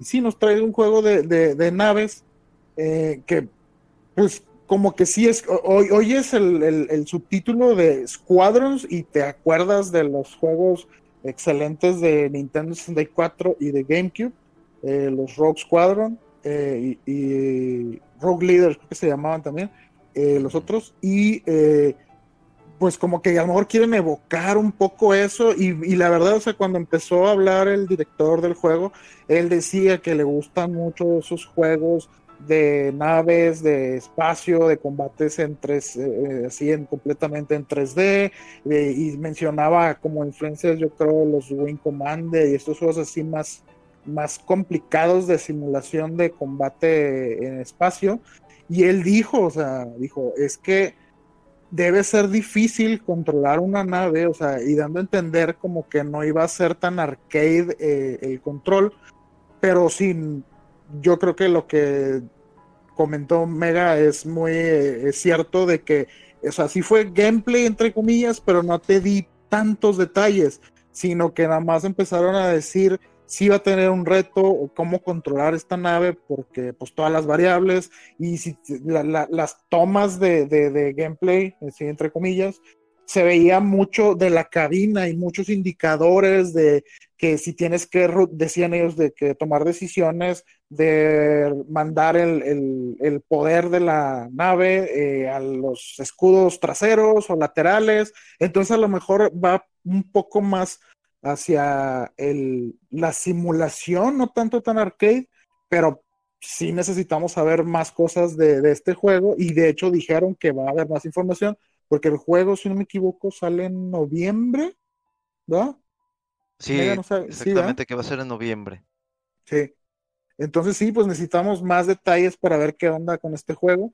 Eh, otro eh, juego que también ya me estaba pasando, que mucha gente lo estaba pidiendo, es el regreso de Skate.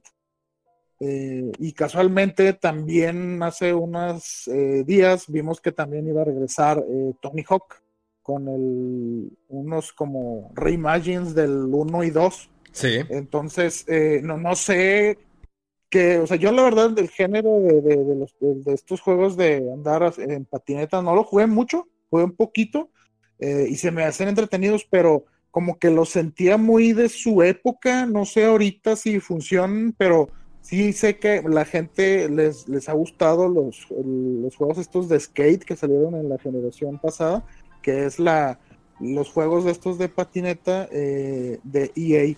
Y salieron, de hecho, creo que tres, y mucha gente pedía, pues, ¿por qué no el 4? Estaba bien, iba bien la franquicia y Y dijeron, sí, viene el Skate 4, pero no dijeron mucho más. De hecho, me acuerdo que yo tengo la patineta, una patineta que, que comprabas con el juego de Tony Hawk. Y, eras, pues, subías a la patineta, o sea, sí había ciertos movimientos que te reconocía.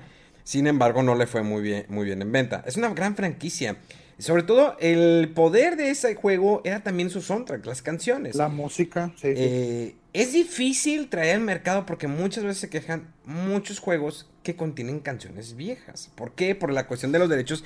Y, entiendo, las compañías van a decir, no le voy a invertir tanto de lana a las canciones, pagar los derechos de nueva cuenta, porque probablemente no me voy a generar el suficiente. O sea, si hay un estudio de mercado, no, que no crean que eh, las compañías lo hacen de que, ah, nos da flojera pagar este, los derechos porque sentimos que no, van a no va a vender lo suficiente. Ha pasado con muchos juegos. Eh, por ejemplo, si en algún momento Grand Theft Auto sacaran otra vez el Grand Theft Auto 3, pues probablemente no vendan, no vendan, no vengan las mismas canciones que venían anteriormente. ¿Por qué? Porque son cuestiones de derechos. Lo mismo podría pasar con Tony Hawk. Y ya lo vimos, porque mostraron un soundtrack y muchos dicen, eh, falta esta rola, falta esta rola, falta esta rola. Pues es que es obvio, no pueden ponerte las mismas rolas por las cuestiones de derechos. Y también puede pasar con la música. También pueden, eh, también en algún momento pasar con el doblaje. ¿Qué pasó con el, por ejemplo, con el Golden Eye de Nintendo? Cuando lo anuncia para Wii, la gente pues está emocionada. Pero el rostro no era el de Pierce Brosnan, era el de Daniel Craig, porque era el James Bond en su momento actual, que ahorita todavía está, que va a salir su última película este año. Pero no podías poner Pierce Brosnan, porque no iba a pagar. Nintendo paga eh, los derechos. Oye, ¿sabes qué? Voy a sacar un juego de James Bond. Ok, este es el nuevo James Bond. Eh, Pierce Brosnan en su momento es. A lo mejor ahí puede haber. Eh, existido una conversación con la gente de Metro Golden, Sony. Es que la verdad James Bond tantos está involucrado eh, Fox, Fox, Metro Golden, eh, Sony, aunque no lo crean. Originalmente siempre fue de Metro Golden Mayer. Digo, entró en problemas financieros. Unos libros los tiene, los derechos los tiene Sony. Por eso una, en una ocasión, ahí les va este dato, que una película de James Bond, la de Nunca digas, nunca jamás, esa película no entra dentro de las películas de James Bond porque era un libreto era un libro que los derechos los tenía Sony. Y le dijo a Sean Connery, ¿sabes qué? Queremos hacer una película de James Bond contigo. No podemos meter algunos temas, cosas de James Bond porque eso los tiene Metro Golden, pero queremos hacer una última película contigo y en ese momento Roger Moore era el tercer James Bond, que era el actual James Bond. Entonces salió un James Bond, un Sean Connery con peluquín, ya grande. De hecho, Kim Basinger sale en esa película. Entonces, ya ahorita, pues los derechos los tiene Metro Golden, Sony e incluso Fox distribuyó, eh, distribuye la última película.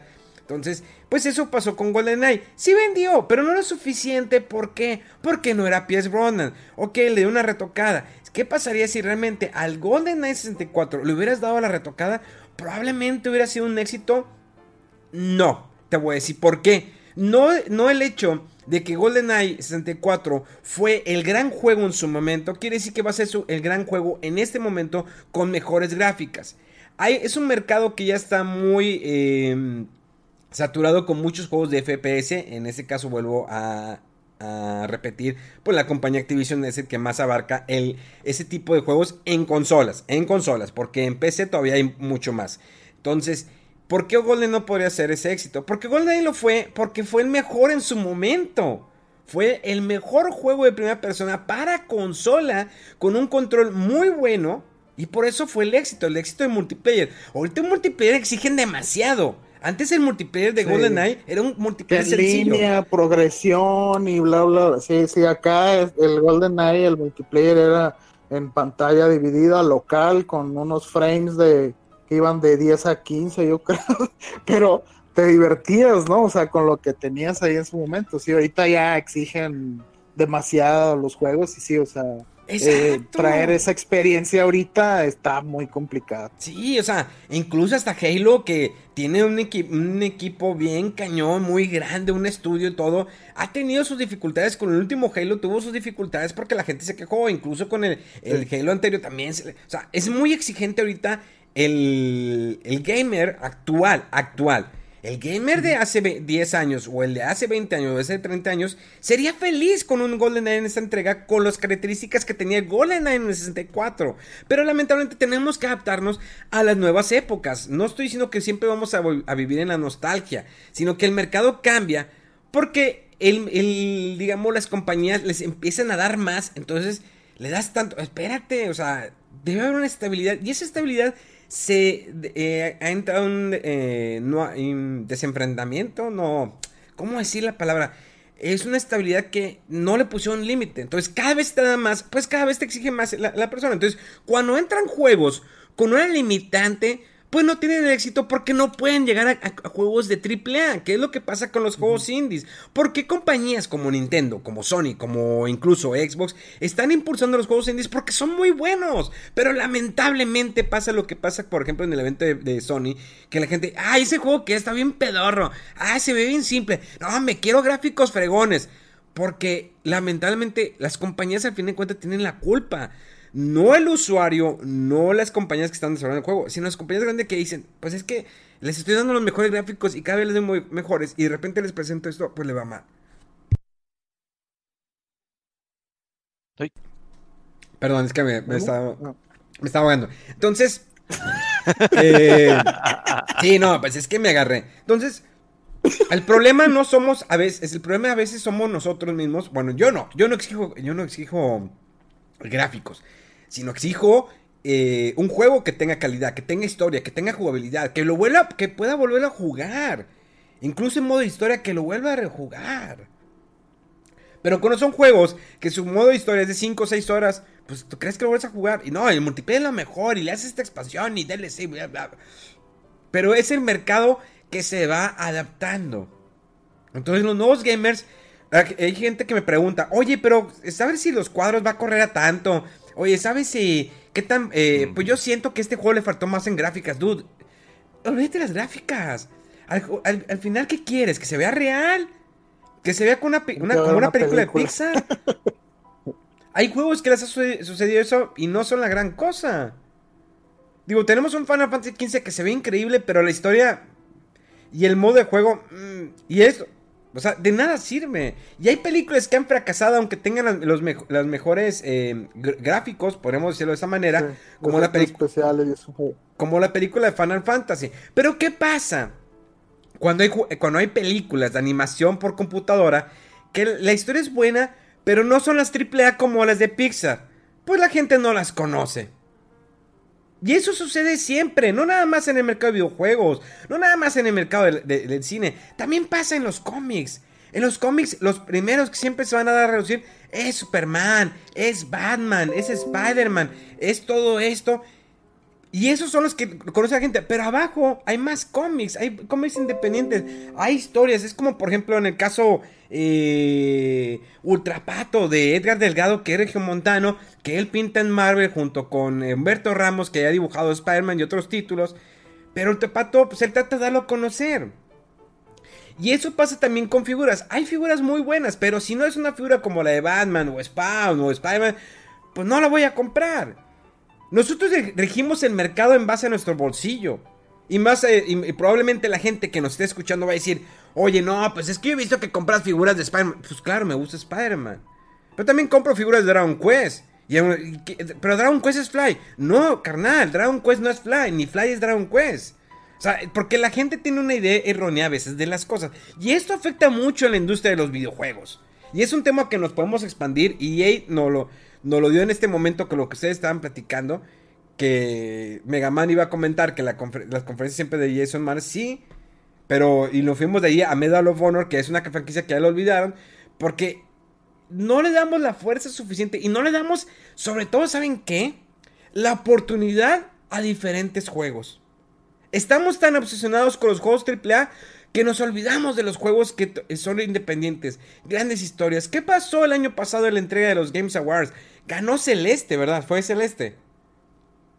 Sí, fue uno de los recuerdo si fue en el pasado, pero sí, Celeste le ganó. O sea, un juego, siendo un juego indie y con estética retro, pero tenía un gameplay muy padre, una música muy buena, una historia muy emotiva.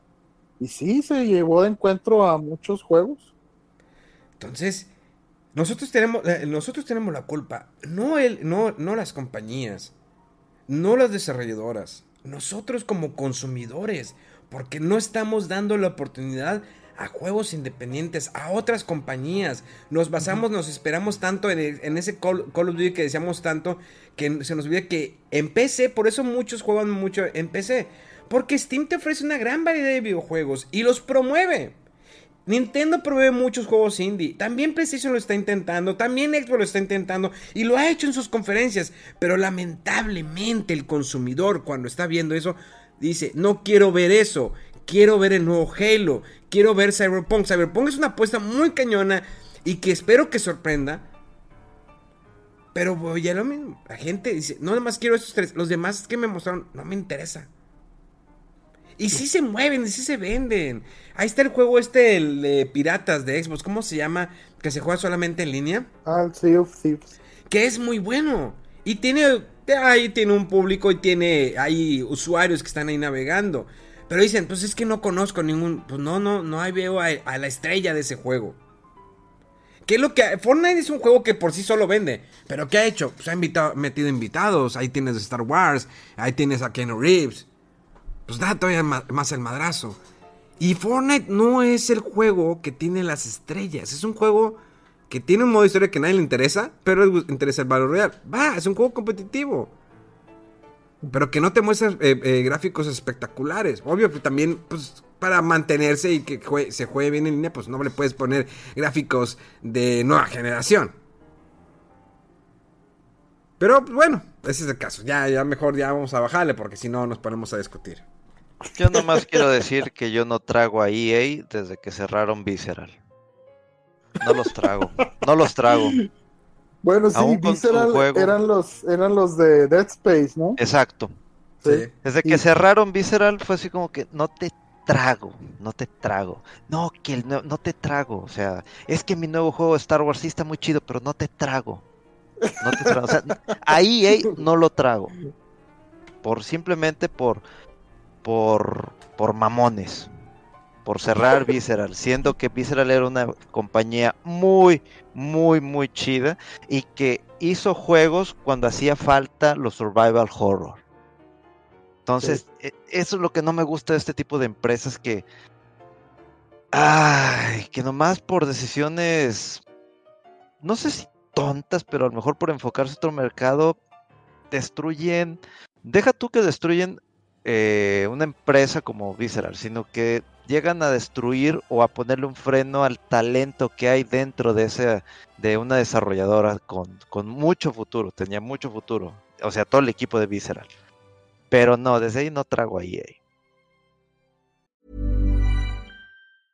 Hi, I'm Daniel, founder of Pretty Litter. Did you know cats tend to hide symptoms of sickness and pain? I learned this the hard way after losing my cat, Gingy. So I created Pretty Litter, a health monitoring litter that helps detect early signs of illness by changing colors, saving you money and potentially your cat's life. Pretty Litter is veterinarian developed, and it's the easiest way to keep tabs on your fur baby's health right at home. Go to prettylitter.com and use code ACAST for 20% off your first order and a free cat toy. Terms and conditions apply. See site for details. Y el silencio se queda así, Rolfo se quedó pasmado. sí, pues es que, o sea, desde siempre ha sido muy controversial ahí cómo maneja y ahí las cosas. Eh, por así recordar juegos que me han gustado que estén bajo EA, pues Mass Effect. Eh, ya yo soy uno de los pocos el que a pesar de todos los errores que tenía antes, me gustó el juego. Eh, pero sí, o sea, los Dead Space, sobre todo. Y, por ejemplo, otro que, yo me quedé con ganas de que siguiera era el de Dante's Inferno. Mm. Eh, creo que lo publicaron ellos, no recuerdo si era de Visceral también. No, me acuerdo exactamente. No me acuerdo. Pero buen juego. Eh, creo que le faltó un pulirlo un poquito más, pero era buen juego. Sí, sí, este, y se quedó ahí en continuación y todo y dices, pues qué onda, porque se veía que ya llegabas al, salías del infierno, ibas al limbo y los demás niveles que, seguían ahí según la novela, ¿no? ah, sí, mira, este, era Visceral Games y Behavior Interactive, era el juego de Play 3. Sí, y pues ellos también publicaron eh, Rock Band. Sí. Sí. O sea, sí, sí ha tenido uno que otro uh, acierto, pero sí, la verdad es que se van mucho por lo...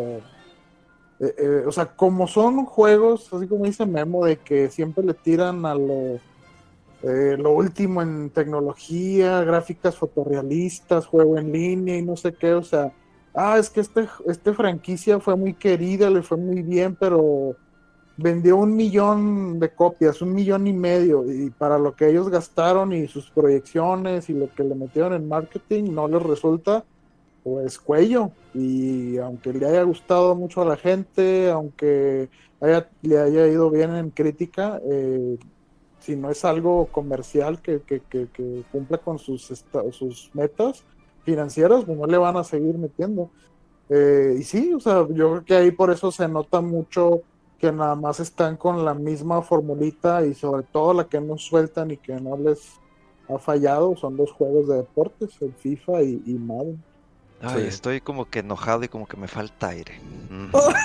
bueno, ya. te lo juro, te lo juro, nomás acordarme que cerraron esa empresa, digo, esa desarrolladora, o sea, así como que. Ay, ¿dónde? Así, que es más, quería aplicar la de Memo. ¿Dónde está el whisky? ¿Dónde está el whisky? ¿Dónde yo estoy yo whiskeando. ¿Podemos ya cerrar el tema? Claro, claro. Ya, ya, Falta nada más que nos platiques, Memo. Bueno, de, antes de pasar. con The Last of Us 2? Antes de pasar eso, eh, nos hemos olvidado un poquito que, pues nada más, no nada más hablamos de videojuegos o noticias o cómics, pues también de repente de películas. Hace, el, por ahí, principios de mayo, una película que quería recordar en sus momentos y que sé que ustedes la vieron, porque si no, la neta, ahorita los corro del podcast. Eh, se estrenó por ahí un 5 de mayo de 1999 y estamos hablando de la película de Gladiador. Una película del director Ridley Scott, que lo recordamos también por la película de Aliens, que dices, oye, dirigió Aliens y luego, o sea, y, lo, y Gladiador, o sea, totalmente cosas muy diferentes, pero que probablemente podrían estar conectadas. Ya saben cómo conectan todo esto.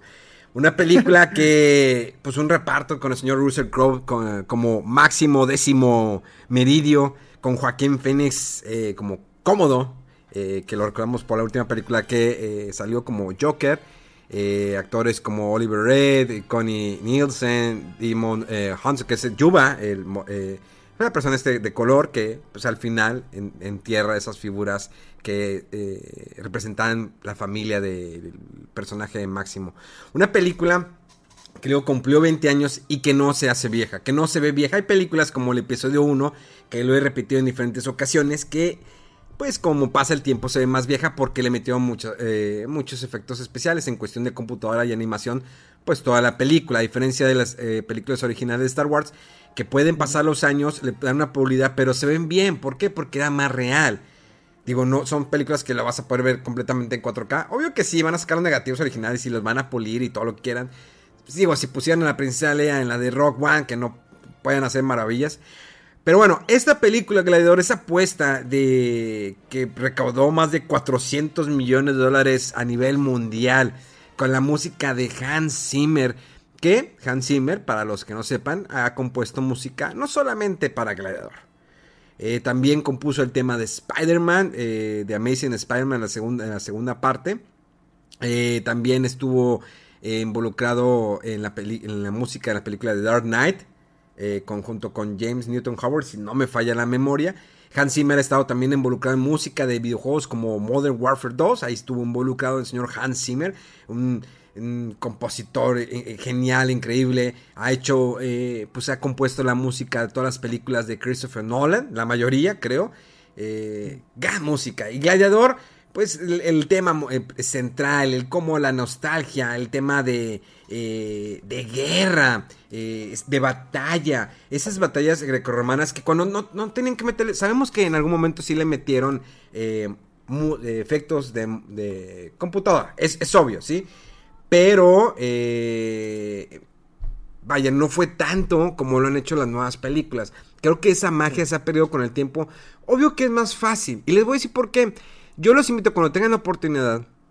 Hay un especial por ahí eh, que sacaron eh, en Disney Plus. Bueno, obvio que lo vi con VPN. Bueno, sacaron, cuando esté la oportunidad aquí en México, véanlo. Donde platican cómo fue que grabaron las películas, bueno, la serie de The Mandalorian sí tiene la pantalla verde. Como ustedes saben, originalmente la pantalla verde, el croma que muchos streamers utilizan, incluso yo lo utilizo. Pues bueno, es la pantalla verde. Y no estás viendo nada de la acción. Simplemente estás viendo la nada. ¿Estamos hasta ahí bien? Todo bien. Sí, entonces así, así, se filman las películas. Así Star Wars, muchas con la pantalla verde y que es que tienes que gritarle porque sientes que te estás atacando o sientes que estás viajando en el espacio y no lo ves. Las películas, la, serie Mandalorian lo grabaron de cierta manera en un domo 360 grados con pantallas que realmente le están reflejando las imágenes en ese momento. Lo cual ayuda todavía mucho más a la interacción y que se vea más real la actuación de los eh, de los, las personas que están en el set. Entonces, toda la, toda la serie de Mandalorian estuvo grabada en ese, set de 360 grados y lo ves. O sea, se va, tiene movimiento. Entonces, ¿qué pasa con la película de Gladiador? Pues nos presenta una Roma que obvio que está hecho por computadora, pero tienes, hay mucho físico. Hay mucho físico, están las batallas, están los soldados, está la, arena cuando es, eh, donde están los gladiadores, el máximo. Russell Crowe, yo creo que su personaje, pues fue eh, tanto productores como directores dicen, es que él era, él, es Maximus. O sea, no había otro actor que pueda interpretar de mejor manera ese personaje. Que a pesar que ahorita está muy gordo el señor, pero Russell Crowe es Maximus. O sea, así como Joaquín Phoenix con su, su papel, ¿qué, papelón se aventó el señor? O sea, todo, donde él actúa también deja huella. Russell Crowe ha tenido sus desatinos, ¿no? Hizo también una adaptación de Robin Hood, pero creo que el gladiador nos dejó mucho. No sé ustedes. Sí, eh, de hecho, ahorita que estabas diciendo, no sabía para dónde ibas con esta película que tenemos que haber visto. Ya que dijiste cuál era, pues claro, sí, sí, fue de que un fenómeno en su momento. Y de hecho, recuerdo muy bien que fue eh, mis primeros dos eh, DVDs que compré con películas fue eh, la de Crouching Tiger, Hidden Dragon. Uy, ganadora del Oscar, ¿verdad? De, Gladiador, sí. Eh, y la verdad sí está muy buena la película esta de, Gladiador. Y sí me acuerdo que en las escenas eh, de, detrás de cámaras mostraban mucho que recuerdo que lo de los efectos de computadora lo hicieron más que nada en composición para la ¿cómo se dice? El público en las, en las gradas. Eh, y en los que estaban así muy a lo lejos, pero todo lo demás, o sea, carruajes, este, los animales y mucha gente eran, eran realmente hechos ahí en un, en un set o reales. Eh, y sí, o sea, sí, como dices, ese uso muy limitado de, de, de, efectos de computadora hace que la película no se vea tan falsa o tan malos los efectos de, computadora cuando pasa el tiempo. Sí, y es muy bueno, o sea, de plano yo creo que, o sea, no recuerdo la verdad, seguramente este Russell Crowe ya había hecho alguna que otra cosa, pero desde que salió como, como Maximus en esa película, pues digamos que fue su, su, papel el que, el, que todo el mundo lo conoció y, yo creo que aunque después tuvo otros eh, papeles buenos como el de, ¿cómo se llama? Beautiful... Beautiful Mind. Beautiful Mind. Eh, la verdad es que siempre se recuerda más, eh, se asocia a él, a, su papel ahí en, Gladiador. Sí, de hecho también tuvo la de... A mí me gusta mucho la de Capitán Mar y Guerra. Eh, vean ah, Master and Commander. Master and Commander, qué, qué película tan hermosa que un día le voy a hablar un poco de esa película. Es muy bonita visualmente, musicalmente. Eh, es una película que toda la historia te la pueden resumir 10 minutos nada más. pero es muy buena si te gustan los de barcos. Hizo la de Cinderella Man también, que es un boxeador. Como había dicho, eh, habíamos dicho Robin Hood. Y antes de exceder el micrófono a Mega, además platicarles que siempre ha estado como que el rumor de una segunda parte de Gladiador, que yo no lo vería el, caso, como lo he visto en muchas películas que siento que pues estaría muy forzado. Sin embargo, en una entrevista que dio el productor este Douglas Wick eh, para un sitio que es comingsoon.net, él eh, le preguntan, oye, pues la, la, secuela, siento que estará muy forzada, pero él dijo, comentó que lo ha platicado con Real Scott que a lo mejor en algún momento encontrando el guion perfecto. Pero siento que no es necesario. Yo creo que como se terminó, se terminó. Obvio que todos quisiéramos ver más a Máximo. Si vienes a meter nuevos personajes, pues no sería lo mismo.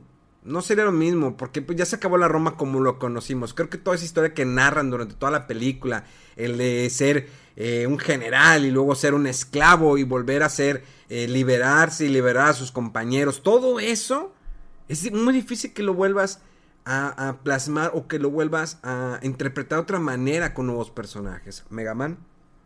Fíjate que, ya sabemos lo grandioso que fue esta película de Gladiador, o sea, la fotografía, la música, etcétera.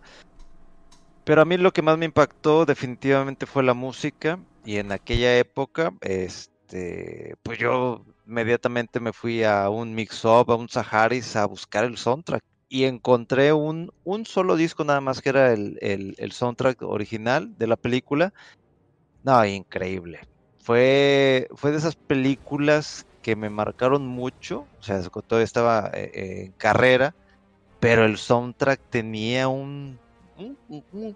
¿cómo, cómo, le podemos decir? Un peg, un punch, un...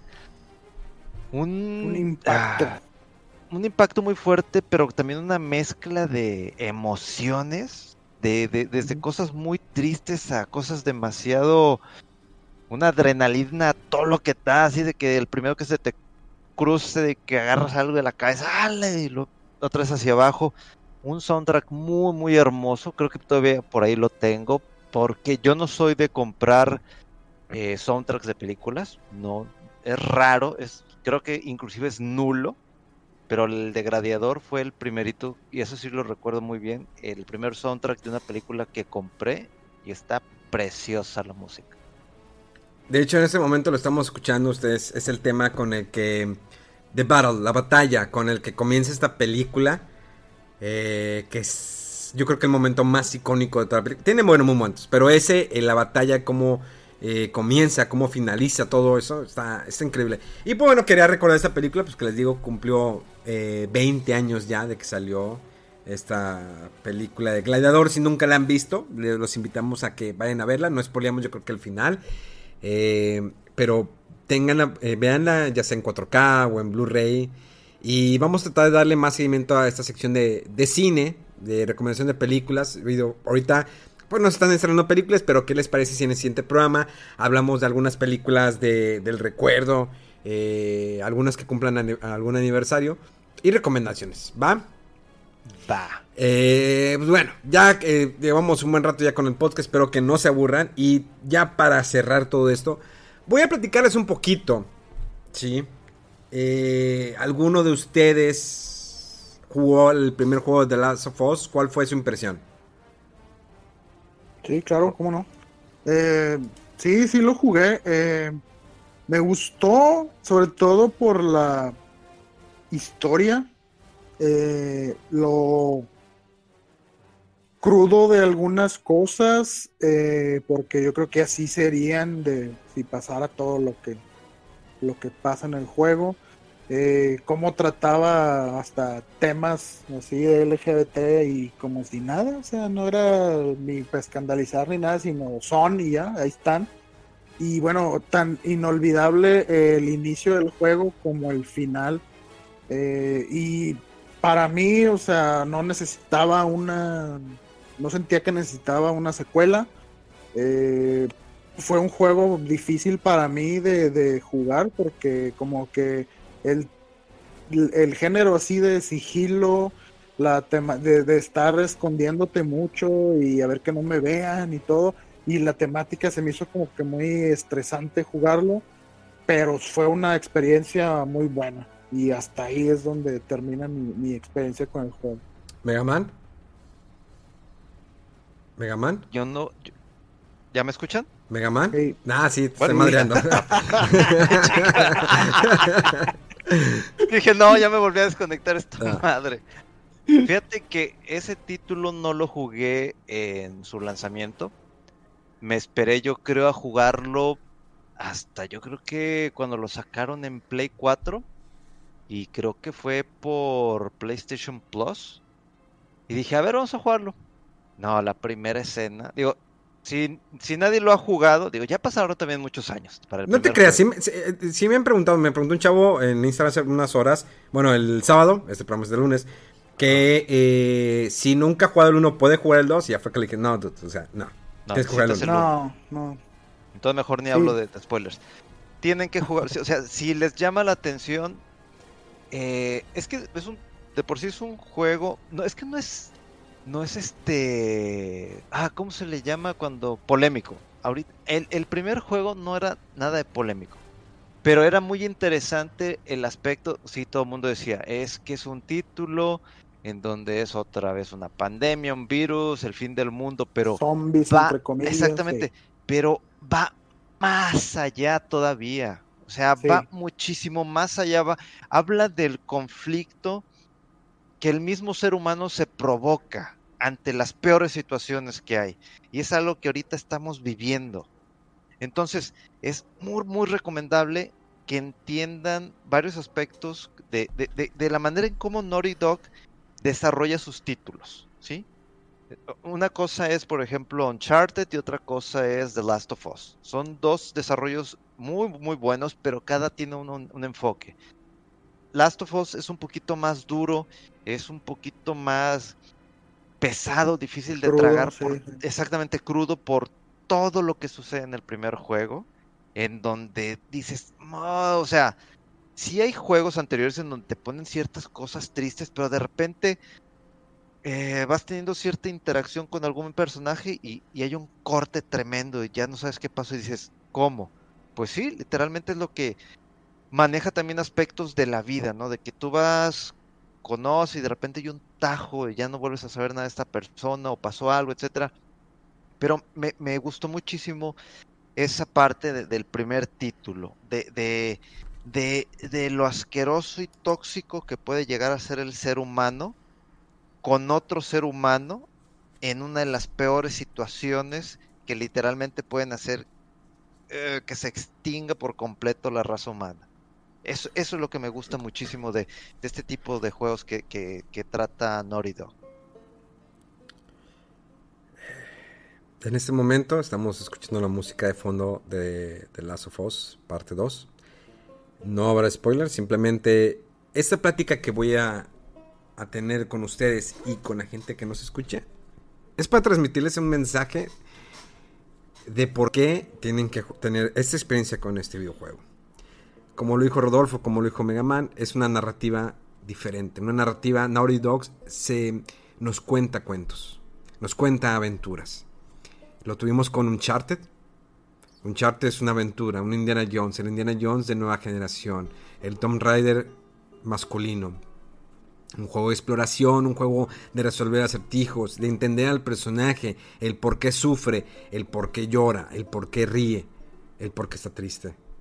¿Qué es lo que pasa con The Last of Us parte 2? Un juego muy criticado por usuarios más que todo, alabado por eh, diferentes medios de internet, televisión, radio, de todas partes.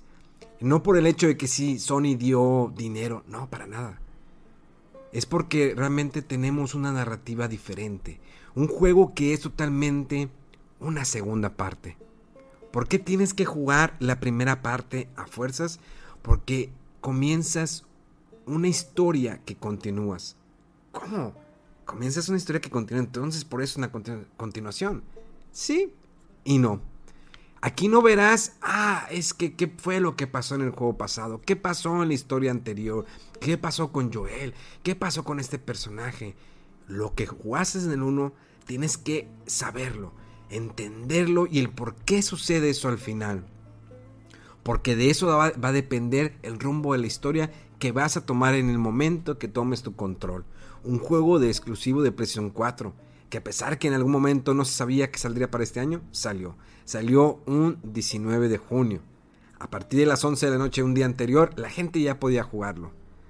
Un juego que te dará el doble de horas que la primera parte. Una narrativa que va transformando a tu personaje como va avanzando. Vas controlando no solamente un personaje, no solamente dos personajes.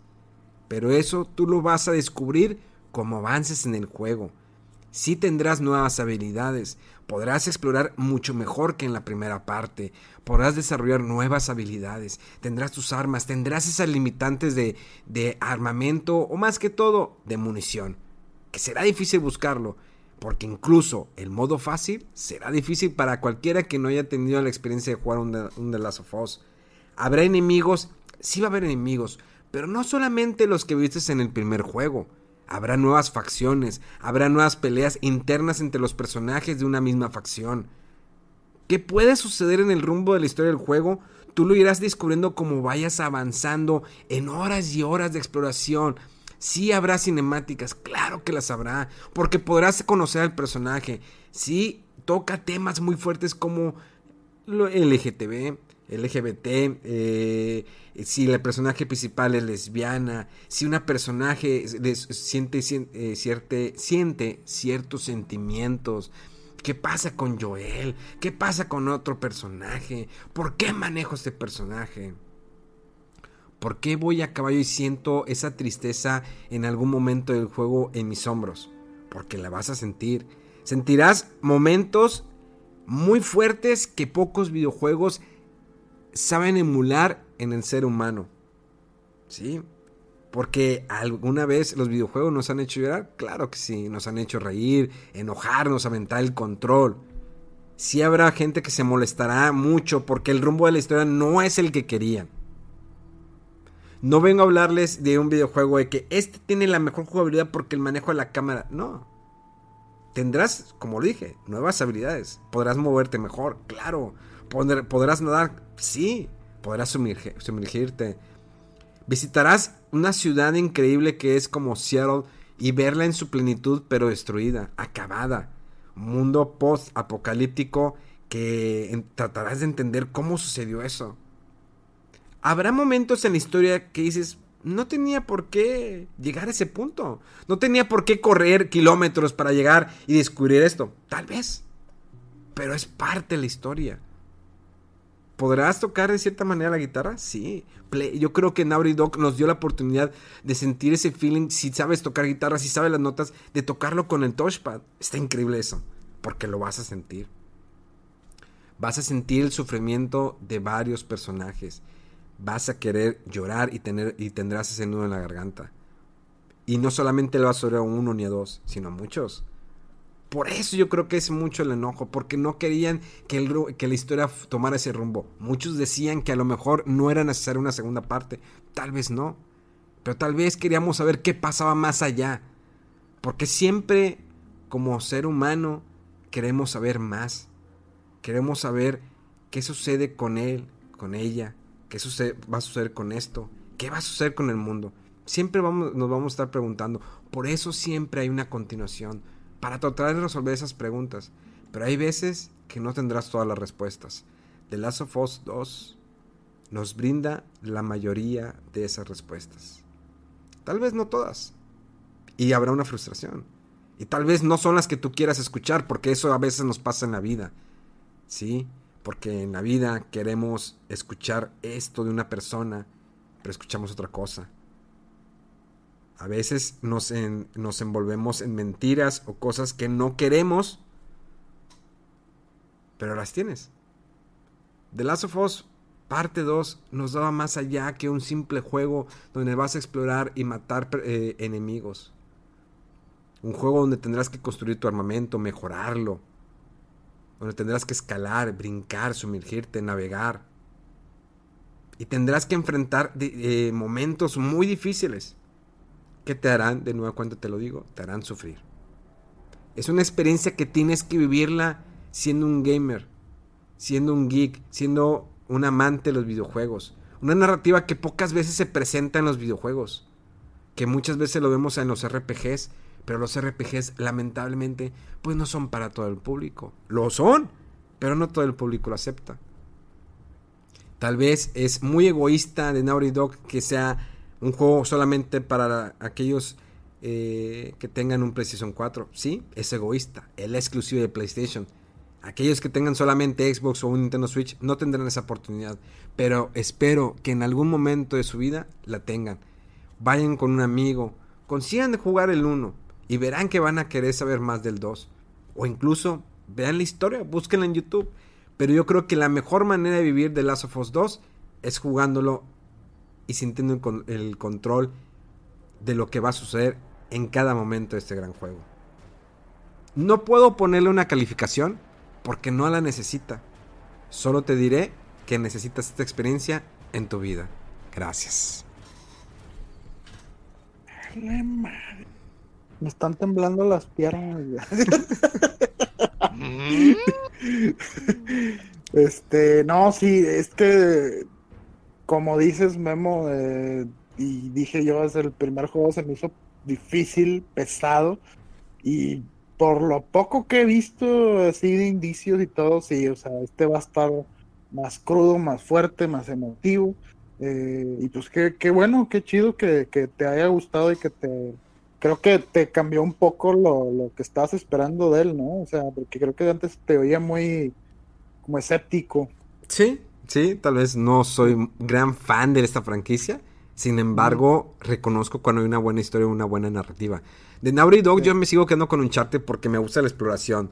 Soy fan de Indiana Jones, soy fan de Tomb Raider. Pero The Last of Us nos invita a, sentir más eh, con nuestros sentimientos, con nuestro corazón. Qué chido. No, pues a ver cuándo, cuándo lo juego. Igual yo, a ver cuándo lo juego. Este, pues ya nos retiramos porque nos aventamos casi dos horas de programa, ¿eh? Pues Rodo, ya deja de hablar, por favor, hombre. puro Pokémon y Pokémon. Sí, de que te lavas la boca y que Star Wars y que odias a EA. Ya, tranquilo. Y el Ranty. no, te lo tomes tan a pecho ya. Eh, pero bueno, agradezco a todos los que nos hayan escuchado. Siguen en, redes sociales tanto a Mega como a Rodowolf, Rodowolf, que casi no sube. De hecho, me puse a ver las historias de... Bueno, los mensajes que cuando normalmente cuando subes mencionas a alguien de, a un compañero, en este caso yo menciono a Rodolf, Rodolf nunca ve cuando lo menciono y nunca lo comparte. No importa, Rodolf, no importa. De todas maneras, vamos a invitar a toda la gente para que te pueda seguir, así como a Megaman también para que lo puedan seguir en Instagram, que es bg.moreno, ¿verdad? Así es. Y recuerden seguir todas las redes sociales de Fuera del Control, tanto en Instagram, Twitter y Facebook, Twitter, Instagram, sí. Fuera del Control. Eh, agradezco mucho por su tiempo. Lamento mucho que fueran casi dos horas de programa. Creo que estuvo bastante bueno. No sé qué digan ustedes. Yo no lamento nada, solo lamento haber hablado de EA. y dale. Pero bueno, Sí, me van a... van- ¿palabras finales? ¿Nos vamos ya? Vámonos. Vámonos ya. Los quiero mucho. Bueno, señores, esto fue Fuera de Control, en vivo y en directo desde la ciudad de Monterrey para todo el mundo. Gracias por estar aquí una semana más y nos escuchamos dentro de siete días.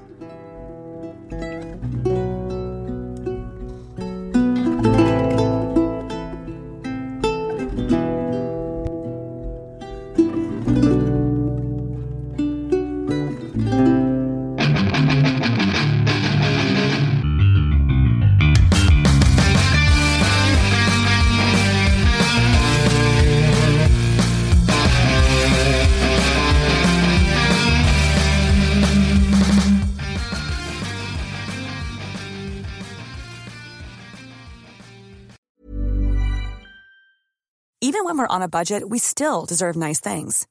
Quince is a place to scoop up stunning high-end goods for 50 to 80% less than similar brands. They have buttery soft cashmere sweaters starting at $50, luxurious Italian leather bags, and so much more. Plus, Quince only works with factories that use safe, ethical, and responsible manufacturing. Get the high-end goods you'll love without the high price tag with Quince. Go to quince.com slash style for free shipping and 365-day returns.